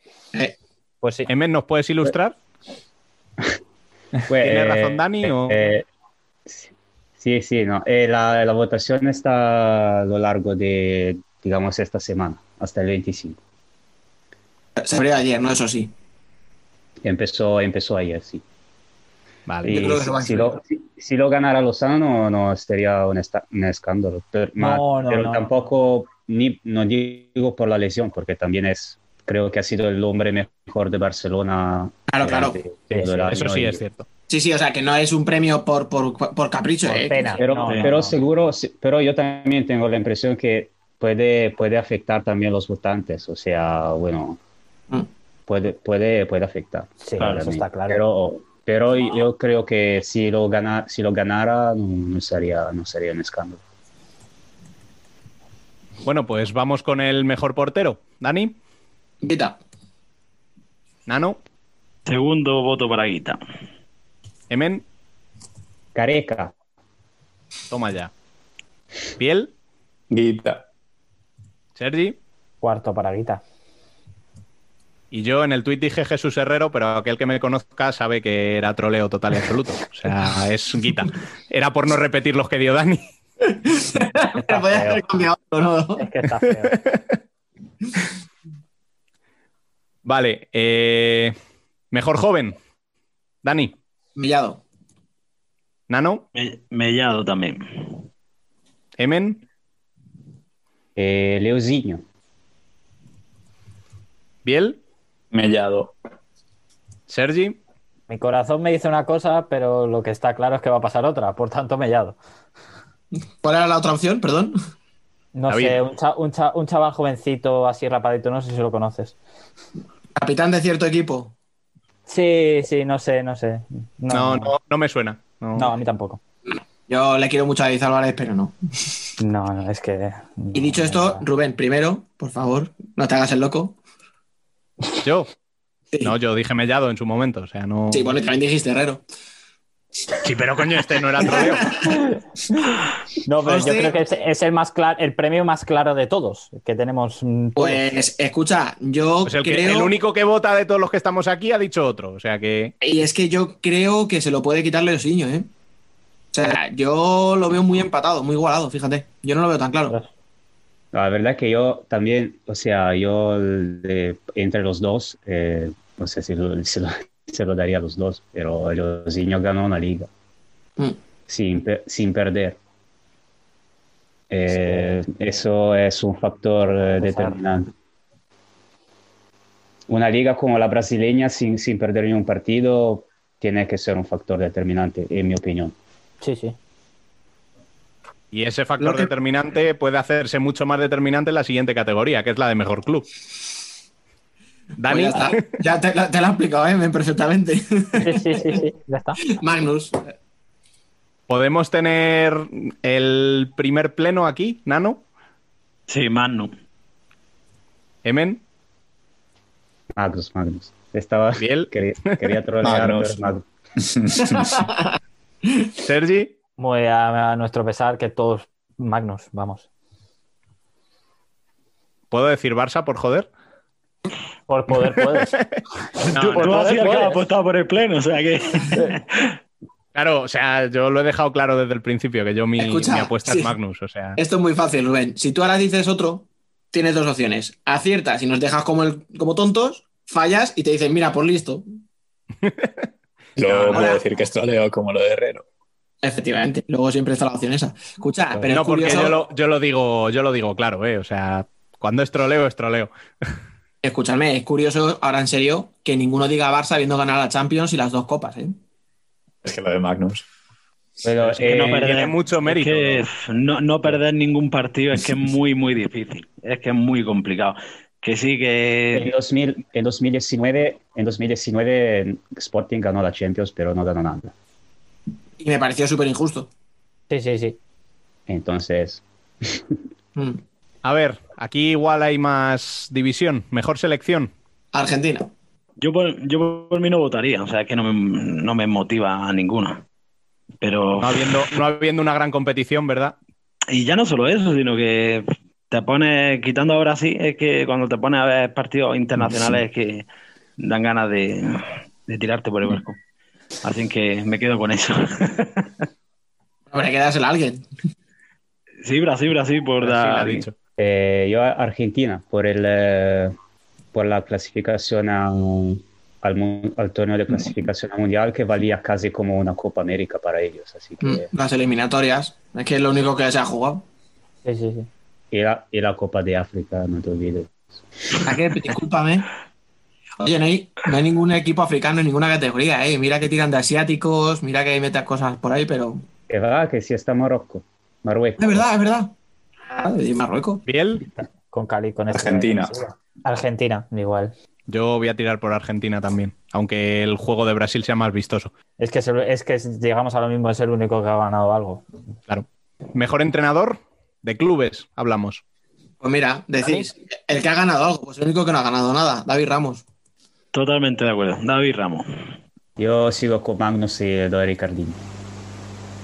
Biel, Ricardiño. Que no hablamos de jugador, hablamos de entrenadores, chicos. El bueno. Ay. Sergi, Eh, me vais a matar, pero no porque No, yo lo piense, no, ¿vale? No, no, no, no, no, porque no, yo no, lo no, piense. Que no, que no. Que no, Que que no, no. no. lo, lo va a decir, lo va a decir, Corta. No porque yo lo piense, lo va a ¿vale? decir. Eliminado. Que no, no te- no se va a atrever, ¿no? No lo va a decir, ¿verdad? No, no vas a decir plaza, ¿verdad? Va- digamos esto, digamos esto. Él dice el favorito, no tiene, no, pero no, no, no significa Claro, no es lo que pienso, porque yo hubiera dicho Álvarez y me hubiera quedado tan pancho antes. Así Es lo que. claro. Vale, vale, vale, venga, dilo, dilo. Empieza por Andreu y acaba por Plaza. Rubén, supéralo. Pues mucha- muchas gracias, Sergi Romero, por tu aparición en este podcast. que te vaya bien la vida. Encantado de conoceros.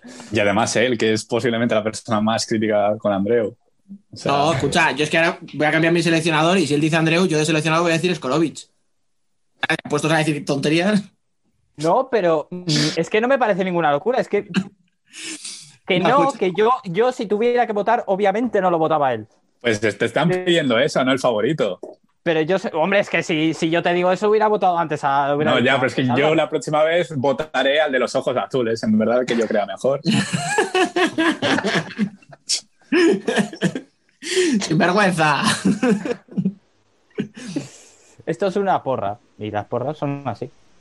Vale, vale, A vale. ver, yo, yo en mi caso, eh, la temporada del año pasado de Valdepeñas me parece, me parece de locura. Y eso es, es trabajo de David Ramos en, en mucho, en mucho porcentaje. Así que yo mi voto iría para David Ramos. Otra cosa es que crea que se lo vayan a dar o no. Eh, que ya es otra historia, pero mi voto, mi voto es para Ramos ahí. Y la última categoría, que sería mejor seleccionador. Yo me lo juego a cara cruz entre Mati o Marquinhos, Javier. No lo sé. Venga, pues he dicho Argentina, como en esto suele ser un poco equilibrado, pues Mati. Yo me quedo con Marquinhos. Eh, Luke Quicks. Matías. Biel, Mati. Sergi Mati también. y para mí Mati también. Siendo el único que ha ganado algo, entre comillas, pues Va- volvemos a lo mismo que antes. Pero No sé si, o sea, me No, estoy liando, no me que olvidemos, eh, Marruecos ganó la Copa de, de África. No olvidemos ¿O fue el año anterior. ¿Ves? No, sí, pero a ver, eh, teniendo en cuenta, teniendo en cuenta que este tipo de premios suelen ser para la gente que más suena, Marruecos, mm, que haya gente que sepa que ha ganado la Copa de África, aparte de ti, Emen y David Candelas, Candela. Eh, yo lo sabía, ¿eh? Pero tú no votas. pero tú no votas, o sea, me refiero a esa lista. Igual no hay muchos. A Entonces, ver, Que yo lo sé porque tenemos a Hanza en Palma, no por más. ay. Y no está nominado Hanza, ¿qué te parece? de verdad. No, pero escúchame. Estando, eh, estando Gadella y no está Hamza. realmente, Ahí está Cucholino, ya está. Mira, escúchame, realmente eh, se lo llevará o Mati o Marquinhos, muy probablemente. Hay gente como Skorovic que no sé qué narices pinta, ahora ya sin broma, o sea, ¿vale? Y entiendo que luego pues metes al de Venezuela, metes al de Marruecos, tal, un poco por tener un poco de representación de todos los lados. Pero yo me he quedado muy pillado con lo de Ivansic. No sé tú, Emen, que, que sí que lo ves más ahora hablando en serio, tío. Si Serbia ha mejorado tanto como para que esté ahí y no podría ser una opción. No, para mí simplemente han puesto los que ganaron algo. O sea, y ha ganado la clasificación a- al Mundial contra... so- o sea, eh, de los europeos son todos los que ganaron sus grupos y los que ganaron el playoff de clasificación al Mundial. Claro, es que a lo Y- mejor tenía que estar más, por ejemplo, el de Finlandia, ¿no? Yo me, me- me lo esperaba, pero como, como es también un fundador de Futsal Planet, quizá, Ah. lo- quizá han preferido no, no ponerlo por eso. Pero sí que hay un, eh, un finlandés en eh, Mejor Joven, eh, Jani Corpela, así que igual algo de Finlandia han puesto por, eh, por eso, pero creo que el del entrenador el, han preferido... Es, em, es lo que pienso, no, no, no, no me, lo- no me han dicho Es, es nada. al que iba a votar tú, ¿no, Emen? Al seleccionado de Finlandia, ¿no? Yo le habría votado con con ojos cerrados, pero, pero no está. Pero, Le van a escucha, doble nacionalizar a él. No, es que para mí, es que para mí a veces hay que también hay que premiar y reconocer gente que hace empresas importantes con, por ejemplo, para mí merecería también el de Venezuela por, por, por el logro que ha, que ha hecho con su, con, su, con su país. También para dar un poquito de visibilidad a, a otra gente que no sea siempre lo mismo, o sea, por eso. No, y que hacemos la broma, pero es que Mico Martic, o sea, es que gana Italia en la clasificación, es que empata con Portugal y luego se clasifica. O sea, Sí, sí, no, no, está... o sea, no, perdón, no se clasifica, pero que está que a un gol, ¿no? Si no recuerdo mal, se queda. Sí, ha estado, ha estado un gol para... Igual si, si, si clasificaba a Finlandia lo, lo ponían, pero al final han puesto simplemente de Europa los que, Los que clasificaron al Mundial. sí. Claro, o sea, que quiero decir que tienen, por ejemplo, para mí mucho más mérito Martic que, que, que Jorge Bras. O sea, que sí, que clasificó con Portugal, pero le clasificó por local y por los pelos. O sea, muy justo. Sí, sí, sí, no, de la... Sí, eh, los, la mayoría de los, o sea, los europeos, Fede Vidal, Bras, Skorovic, eh, hicieron el mínimo indispensable este año. O sea, más simplemente porque no, no hubo nada para, para disputar. No, y además simplemente cumplieron con la que se le. Exacto, sí. Sí, o sea, con la que les tocaba. Que acabas de decir Fede Vidal y me acabo de acordar que estaba en la lista. O sea, ahora Sí, me he sí, acordado. Vale. Y no lo digo como un plan ofensivo, o sea, es que no me acordaba porque no ha hecho nada relevante. O sea, Sí, no, de- Nah, pero también no- ha sido un año raro en el que no ha habido nada. O sea, si no, eh, Sí. hace tres meses hubiéramos tenido un campeón del mundo. sí, ya, pero al final lo fácil es, ¿quién ha ganado el mundial? Este equipo. Pues ala, el equipo y el seleccionador. Hombre, al equipo sí le puedes dar el mejor equipo porque es el que gana el mundial. Pero es que el seleccionador, a lo mejor el seleccionador del equipo que ha quedado quinto tiene mucho más mérito. Eh, es como lo de David Ramos. Mm, Es, Por se ejemplo. puede extrapolar a clubes. No, te pongo otro ejemplo al revés. En vez de hablando de entrenadores de equipos, Argentina en 2016 gana el Mundial. Todos estamos de acuerdo que es el mejor equipo. Todos tenemos claro que Guistosi es el mejor seleccionador ese año. Pero el premio al mejor jugador del mundo no se lo lleva ningún jugador argentino, porque ninguno destaca por encima del resto. No, es, un- es una labor de equipo. El, el mundial ese. Por eso Justos es el mejor seleccionador en ese año. Sí, claro, claro. Pero eso digo que igual que en ese momento era muy evidente que no había un jugador que destacara, que ahora puede pasarte que gane otro equipo, pero no destaque su entrenador, que no tenga una labor tan, tan importante como a lo mejor el de Finlandia o, o yo qué sé, o el de Venezuela, ¿sabes? Pero es que también en 2016 tenías, um, supongo que lo ganó Ricardinho, ¿no? El me- Mm. mejor eh, jugador. Sí. O sea que tenías a Ricardinho que era Ricardinho. Entonces, quitárselo ¿Qué, a qué Ricardinho. estás queriendo decir, Emen? ¿No como ahora, quizá? Que no, no. ¿Quién ha dicho eso? No, hombre, no. Pero recordemos que hablamos de Ricardiño, el jugador, no, no el entrenador. Ahora, ahora Ah, sí. vale, vale. Ah, vale, vale, vale. Perdón. Por si acaso, claro. Oye, por cierto, ahora que decís eso, en los entrenadores es la única que ha habido un poquito de variedad, ¿eh? Tres opciones distintas hemos dado. Mejor el entrenador resto- de club, sí. El el resto ha sido. Casi unánime todo. Quiero decir que como no se lo lleven los que hemos dicho, demostramos otra vez que no, o sea, no tenemos ni A puñetera idea.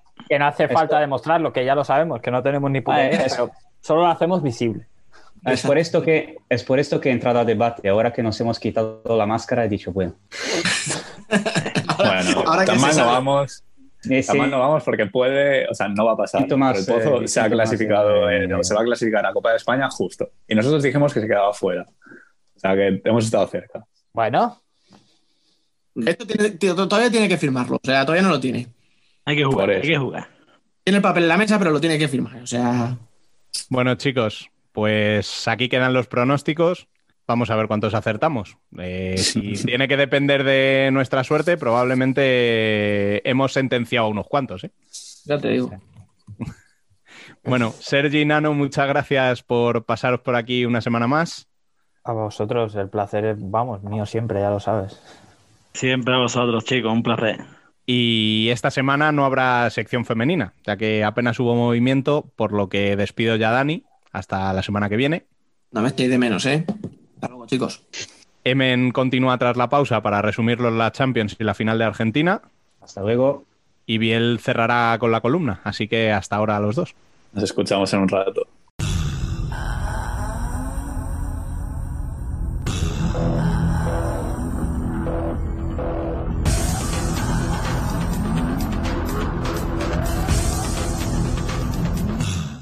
Worldwide Futsal.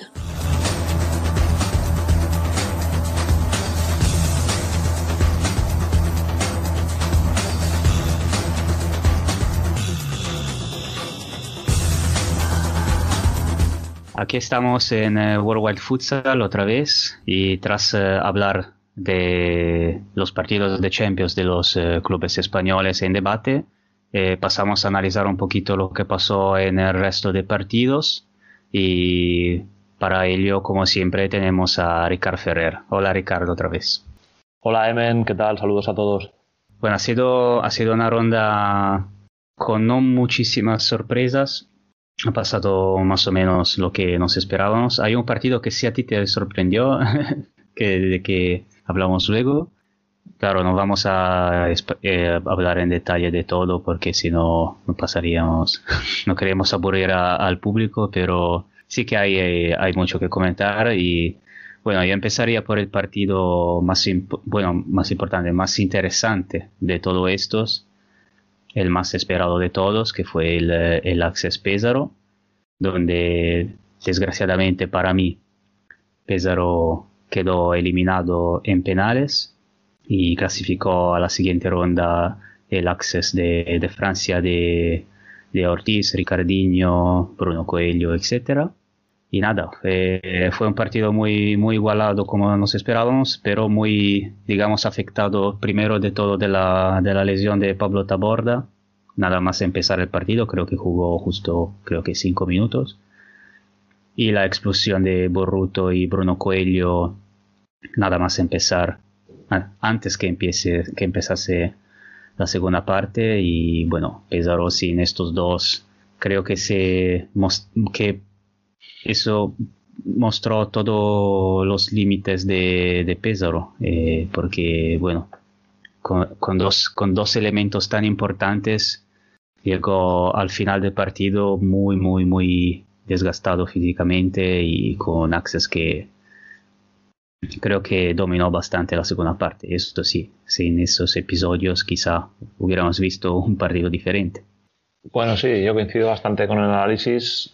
Mm, bueno, antes de nada, felicitar también a, a Access, que la semana pasada poníamos en duda su capacidad para avanzar en la ronda y demostró que, que puede competir, incluso contra todo un campeón italiano como Pesaro.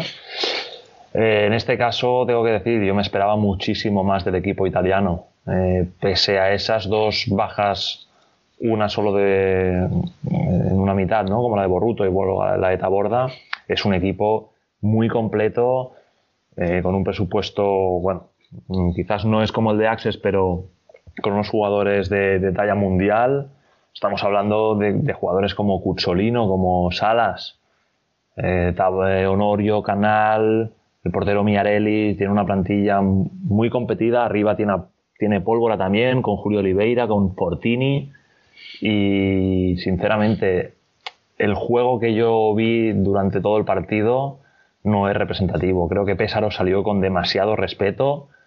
Eh, me esperaba un dominio bastante mm, más pronunciado por parte de los italianos y Access sin tampoco mostrar nada más allá de, de lo habitual se plantó con, un- con uno a uno y con opciones hasta, hasta los últimos minutos. El capitán eh, Mohamed se marcó a falta de, tres minutos, si no me equivoco, ya jugando con el portero jugador. Y, y sí, como tú dices, en la segunda parte del partido y también en la prórroga, mm, el equipo francés se mostró incluso superior.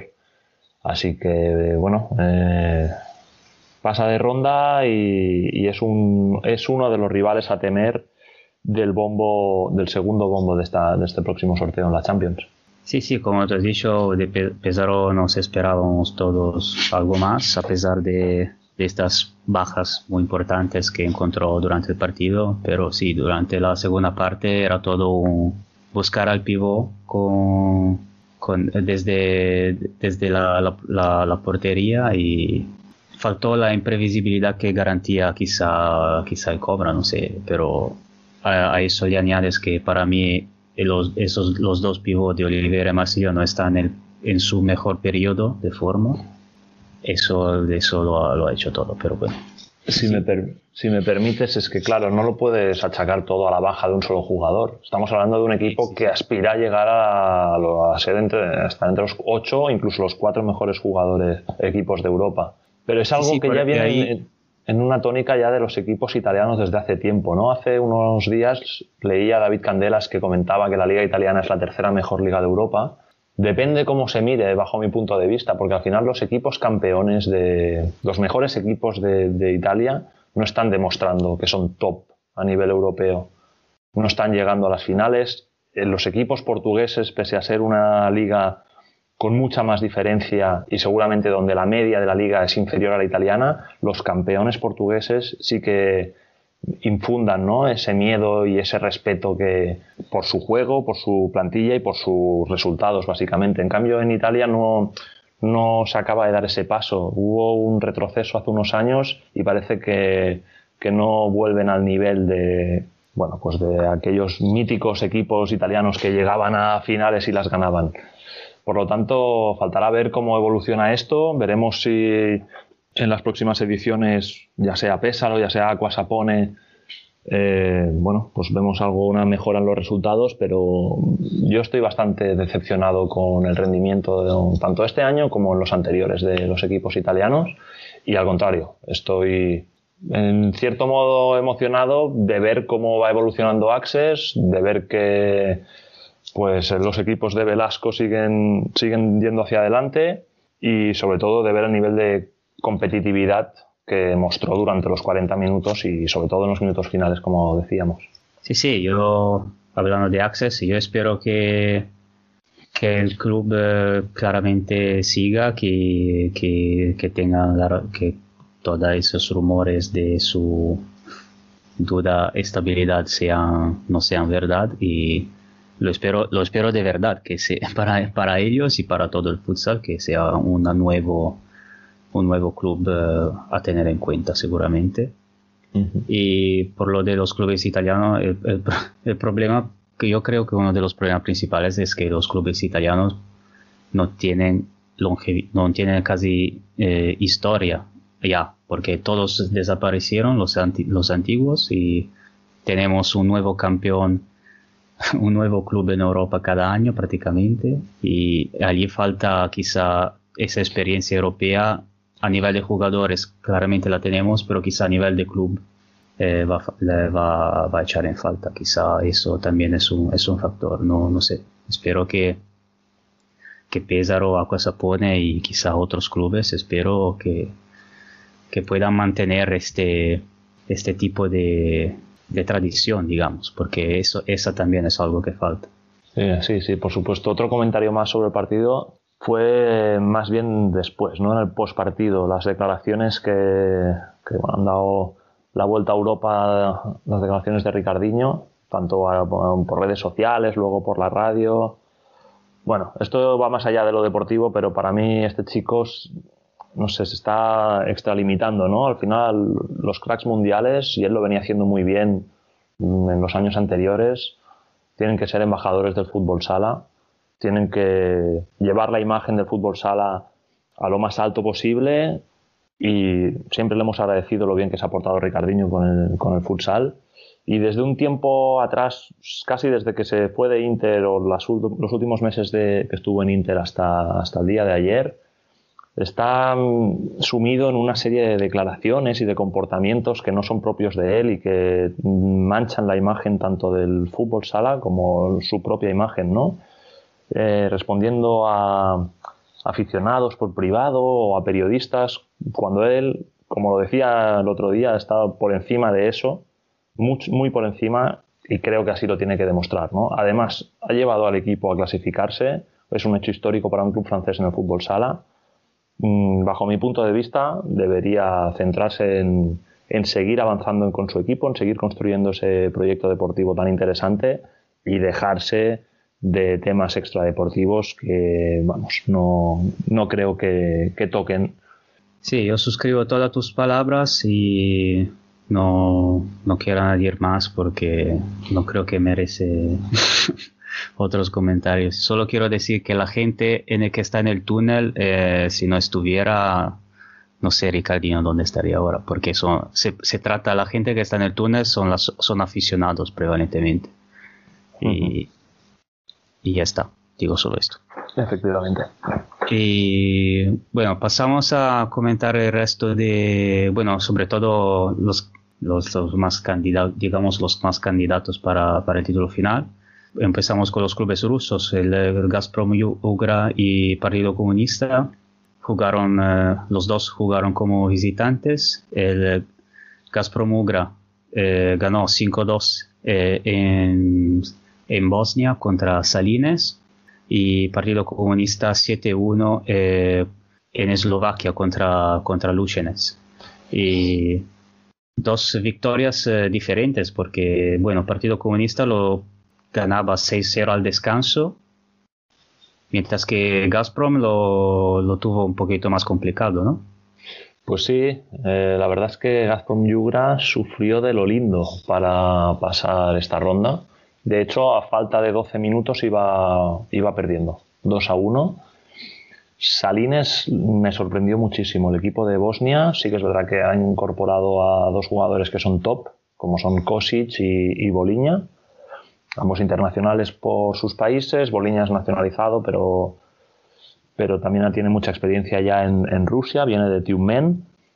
Y como digo, un juego muy interesante, un equipo que además de estos dos jugadores tiene a jugadores nacionales bosnios pues muy completos y como digo, le puso las cosas muy difíciles, consiguió eh, igualar ese gol inicial de Davidov para poner el 2 a 1 al inicio de la segunda parte Y bueno, finalmente Yugra pues, es un equipo con tradición europea, que sí que, que tiene experiencia en este tipo de partidos. Y para mí fue el factor diferencial, porque a nivel de juego, de intensidad y de competitividad, eh, el partido estuvo muy igualado y por poco no vemos una gran sorpresa como podría haber sido la victoria de los bosnios. Y bueno, Partido Comunista por su parte, como hemos dicho, en Eslovaquia contra Lucenets lo tuvo yo. Yo sinceramente me esperaba algo más de Lucenets, como por lo menos como, no sé, como, como resultado, como lo, lo pensaba más eh, capaz de, de plantar cara, eh, pero ese, ese 6-0 al descanso fue inapelable, o sea que Partido Comunista pasó sin, sin ningún problema, así que... Al final estamos hablando de uno de los mejores equipos seguramente del mundo. El Partido Comunista sí, sí, pues, sí. ya llegó a la Final Four el año pasado, la plantilla que tiene es espectacular y Luchenek, mm, el nivel que tiene es más que aceptable, pero claro, estamos hablando pues, de un equipo que muy probablemente va, va a llegar a la Final Four. Por lo tanto, bueno... Eh, Sí, sí, yo, le- yo, pensaba quizá el viaje, luego Partido Comunista era un periodo que no estaba muy bien, pero quizá también se ha- se ha presentado allí con todas las con toda su serie, la seriedad de, un club como, como lo que es y, y nada, al final hizo sus deberes con excelencia, así que nada que nada que decir sobre esto. Actuación destacada, por cierto, de, de Raúl Gómez, que marcó el, el 0-3 y el último gol del partido también. Raúl Gómez que, que vuelve a la selección eh, convocado. Salieron las convocatorias. Y otros que hicieron sus deberes, eh, los portugueses, eh, Sporting eh, en casa contra Gentofte de Dinamarca y Benfica que viajó a Suiza contra Minerva. Sporting, como nos esperábamos, eh, marcó un montón de goles, resultado abultado 12-1 y Benfica que ganó 5-1 con Minerva, un resultado más, menos, digamos, me- menos abultado, pero bueno, los dos rivales la, calidad de Minerva, Minerva tiene algo más de, de calidad de Gentofte, y, pero bueno, también fue una victoria sin, como previsto, sin, sin preocupación. Sí, sí, poca historia, poco a comentar también aquí. Sporting, la verdad es que más como local, además, en un equipo sin experiencia y sin jugadores contrastados, mm, pasó totalmente por encima ya con el primer en el segundo minuto de partido y a partir de aquí fueron, fueron cayendo hasta el 12 a 1 final. Y como tú dices, Benfica, un partido pues, que tuvo controlado en todo momento y que quizás eh, por resultado tampoco es tan tan abultado, pero por juego eh, Benfica fue totalmente superior. Destacar la, actuado- la actuación tanto de Artur, el ex Blaurana, como de, de Chiskala, el joven ruso que bueno, es una de mis debilidades. Pues nada, se, se confirmaron equipazos y a ver qué a ver qué encuentran en la próxima en la próxima ronda. Partido más eh, dos partidos un algo más disputados, eh, más igualados fueron los de los kazajos. Eh, Acto B que viajó a Grecia contra AEK y Kairat que también eh, jugó de visitante en Bielorrusia contra Viten y, Acto B ganó 5-2 y Kairat ganó 5-3. Eh, Tuviste el partido de Acto B, ¿no? Pues sí, tuve la oportunidad de ver el, partido de Actobe, que pese al resultado, tres goles de diferencia, yo creo que el, partido estuvo mucho más igualado de lo que dice el marcador final. Mm, Previo al partido ya comentábamos ¿no? que AE- AEK de Atenas era un rival pues, a tener en cuenta para los kazajos, sobre todo por lo que habíamos visto en, en la eliminatoria anterior, pero, pero la verdad es que lo puso muy complicado mm, tanto por el nivel colectivo como por la intensidad que mostró durante todo el partido, presionando toda la pista y, como digo, poniéndole las cosas eh, complicadas a un Actobe que cuenta con tres brasileños nacionalizados. Uno es Deo, ex de, Sporting, el mítico Deo, y, y también Suárez Brito y Silva Oliveira. Además, los jugadores kazajos, pues, mm, tanto en su selección como en su liga, muestran un gran nivel. Y como digo, hasta los minutos finales, Actove no tuvo controlado el partido. Algo similar pasó en, el otro partido, ¿no? Eso sí, ahí ya contábamos con que Viten Orsha, los, los bielorrusos, pondrían muchas dificultades a todo un Kairat Almaty que además llegaba con algunas bajas.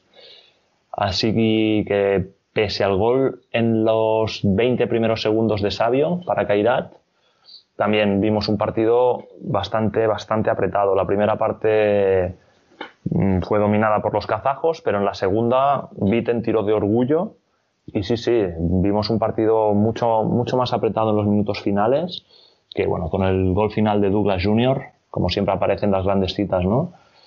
Eh, bueno, acabó decantando el partido para los kazajos, que ambos equipos pasan de ronda y, y de nuevo veremos qué les depara el sorteo, porque viendo el nivel que ha mostrado en esta, en esta ronda, es posible que, que lo vayan pasando mal. Sí, eh, digamos, en el partido contra Vitten, Kairat empezó muy, muy fuerte con ese gol y luego con muy, muy agresivo, mucha presión eh, en, los primer- en, la primera, en la primera parte, tanto que no, se vio, se vio muy poco, quizá un poquito al final de- del primer tiempo, y volvió en la segunda parte mucho más, eh, con mucha más decisión, mucha más eh, agresividad y de hecho eh, fue, fue mucho mejor en la segunda parte y al final del partido se, se lamentaban los jugadores de Viten porque tenían la sensación de una, de una ocasión perdida porque no digo que regalaron la primera parte pero demostraron en la segunda que tenían todas las opciones. Ah, Sobre AEK de Grecia, se, quería decir, se confirma- confirmaron que la, que la sorpresa que daron en la previa ronda previa, eh, eliminando a Daras de Azerbaiyán, no fue una, no fue una casualidad. Demostraron ser un equipo, un buen equipo y, y nada. Sobre todo a ECA de Atenas me gustó ese grado de competitividad que mostraron, ¿no? Un, un equipo como muy compacto, saben a qué juegan, sin líos, sin virguerías.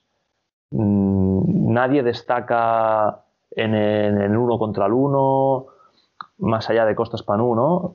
Es un equipo que, que juega como lo que es, ¿no? Un equipo. Em, y como te digo, no fue tanto por demérito de Actove, sino por esa agresividad y, y esa intensidad que mostraron los griegos, que, bueno, jugando como locales y con una presión tan, tan eficiente como la que realizaron, pues, bueno, ¿por qué no? Soñar con en próximas ediciones. Eh, depende de los rivales que le toquen, evidentemente, pero, pero sí, sí, es un rival que a partir de ahora seguiremos con lupa. El último de los top 9 que entraron en esta ronda es el Dobovec de Eslovenia, que, que pasó la ronda en Malta con muy, muy, muy complicado. Luxor San Andreas, que ha fichado a Beto, el ex, eh, el ex Stalitza Minsk, y famo- eh, famosos por sus caños eh, virales en Instagram y en Twitter, pero tam- también por su- sus calidades como pivot, claramente. Y nada, un, un Dobovec que ganó 3-2 en el- los últimos 50 segundos, que lo tuvo muy, muy, muy complicado. Pues sí, este es otro de los partidos que tuvimos la oportunidad de ver.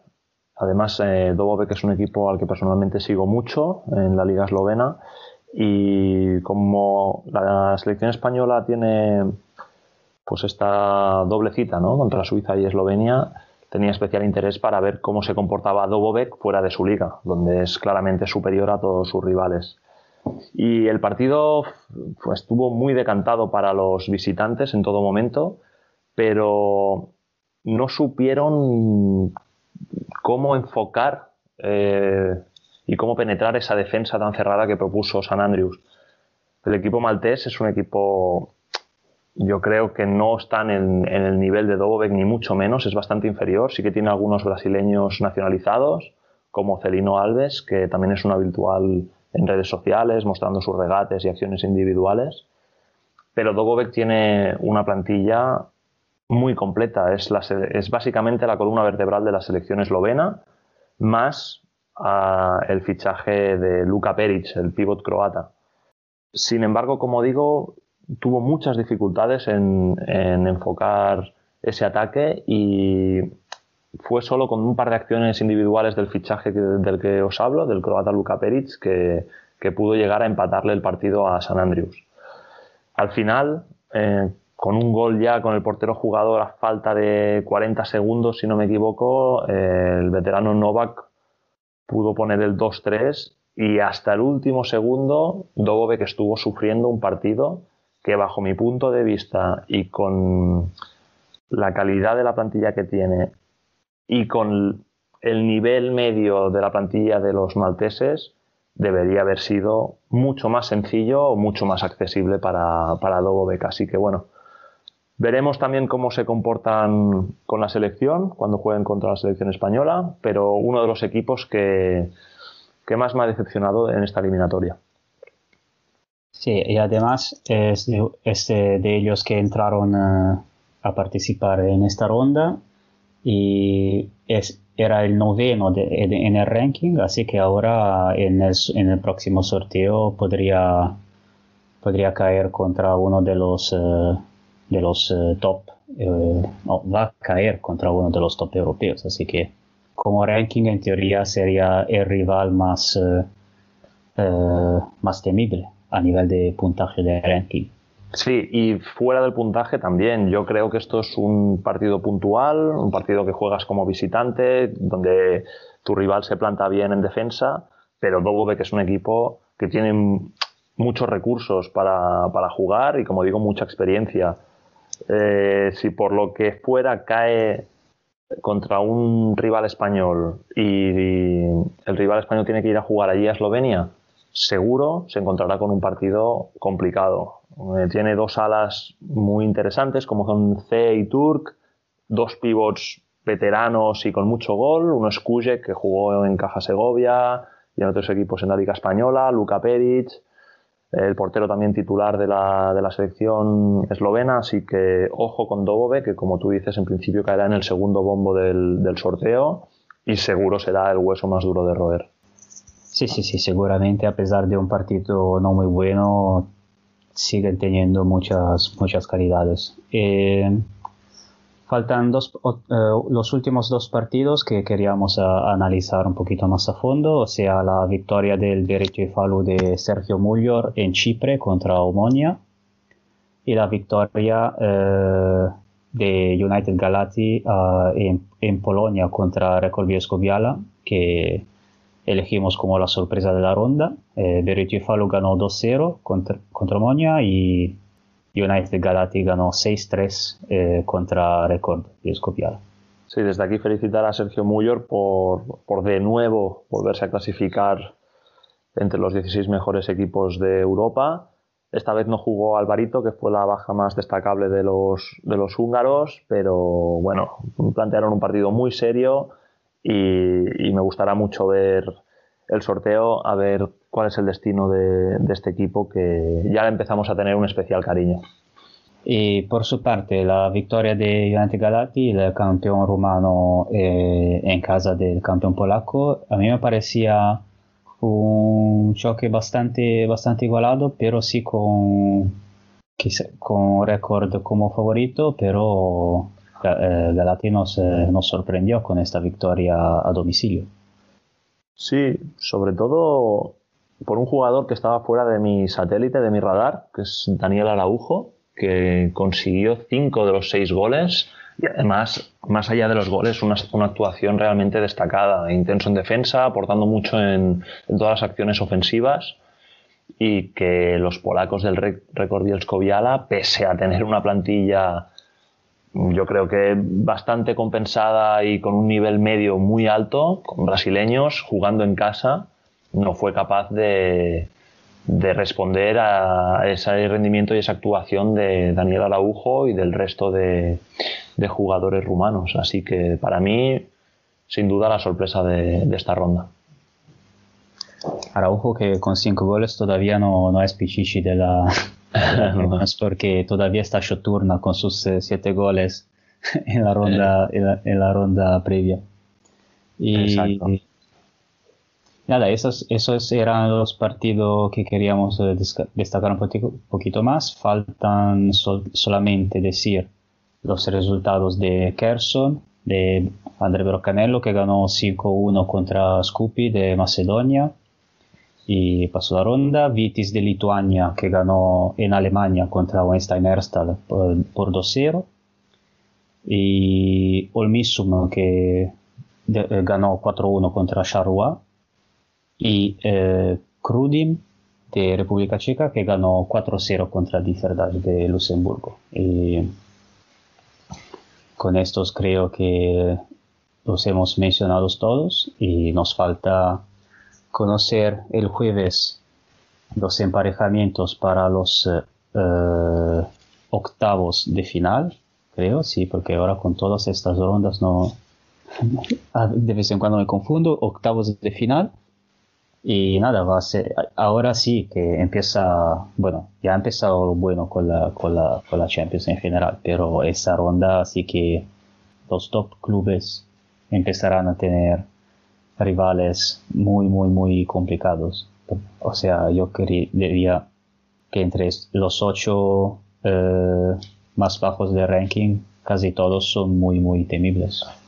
Sí, el formato del sorteo creo que todavía no está publicado ni definido, pero por lo que hemos estado hablando nos imaginamos que se dividirán los ocho primeros por coeficiente en un, en un bombo y los ocho segundos en otro, pero como tú dices, el segundo bombo estará lleno de, de bombas y de armas de doble filo, empezando por la que comentábamos, por Dobovec, que es el, el noveno por coeficiente y como digo, es casi una selección nacional metida dentro de un, de un club. Y además habrán otros equipos a tener muy en cuenta, por ejemplo el Access de Ricardiño Ortiz y Jesús Velasco, o el Kerson, los ucranianos de André Brocanello, Krudim, los, los del equipo de República Checa, incluso el Great Yufalu de, de Sergio Mullo. Así que estaremos atentos este jueves eh, por el sorteo que seguro se puede seguir en directo a través de, de algún enlace que publicarás tú, Emen, ¿no? en tus redes sociales. Sí, sí, sí, eh, como siempre. Ah, que a mí me gusta también buscarlos, así que para- es un doble, es un doble divertimiento. Genial.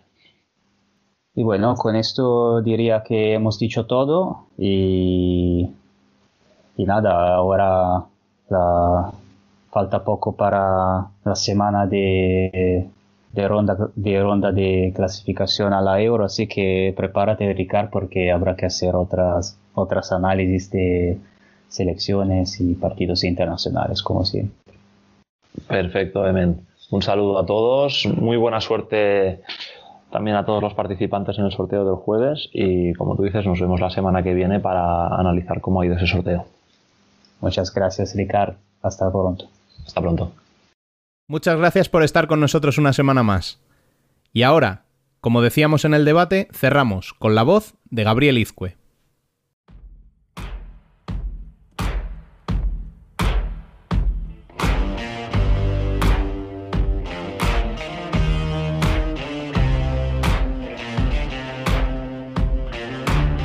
La columna.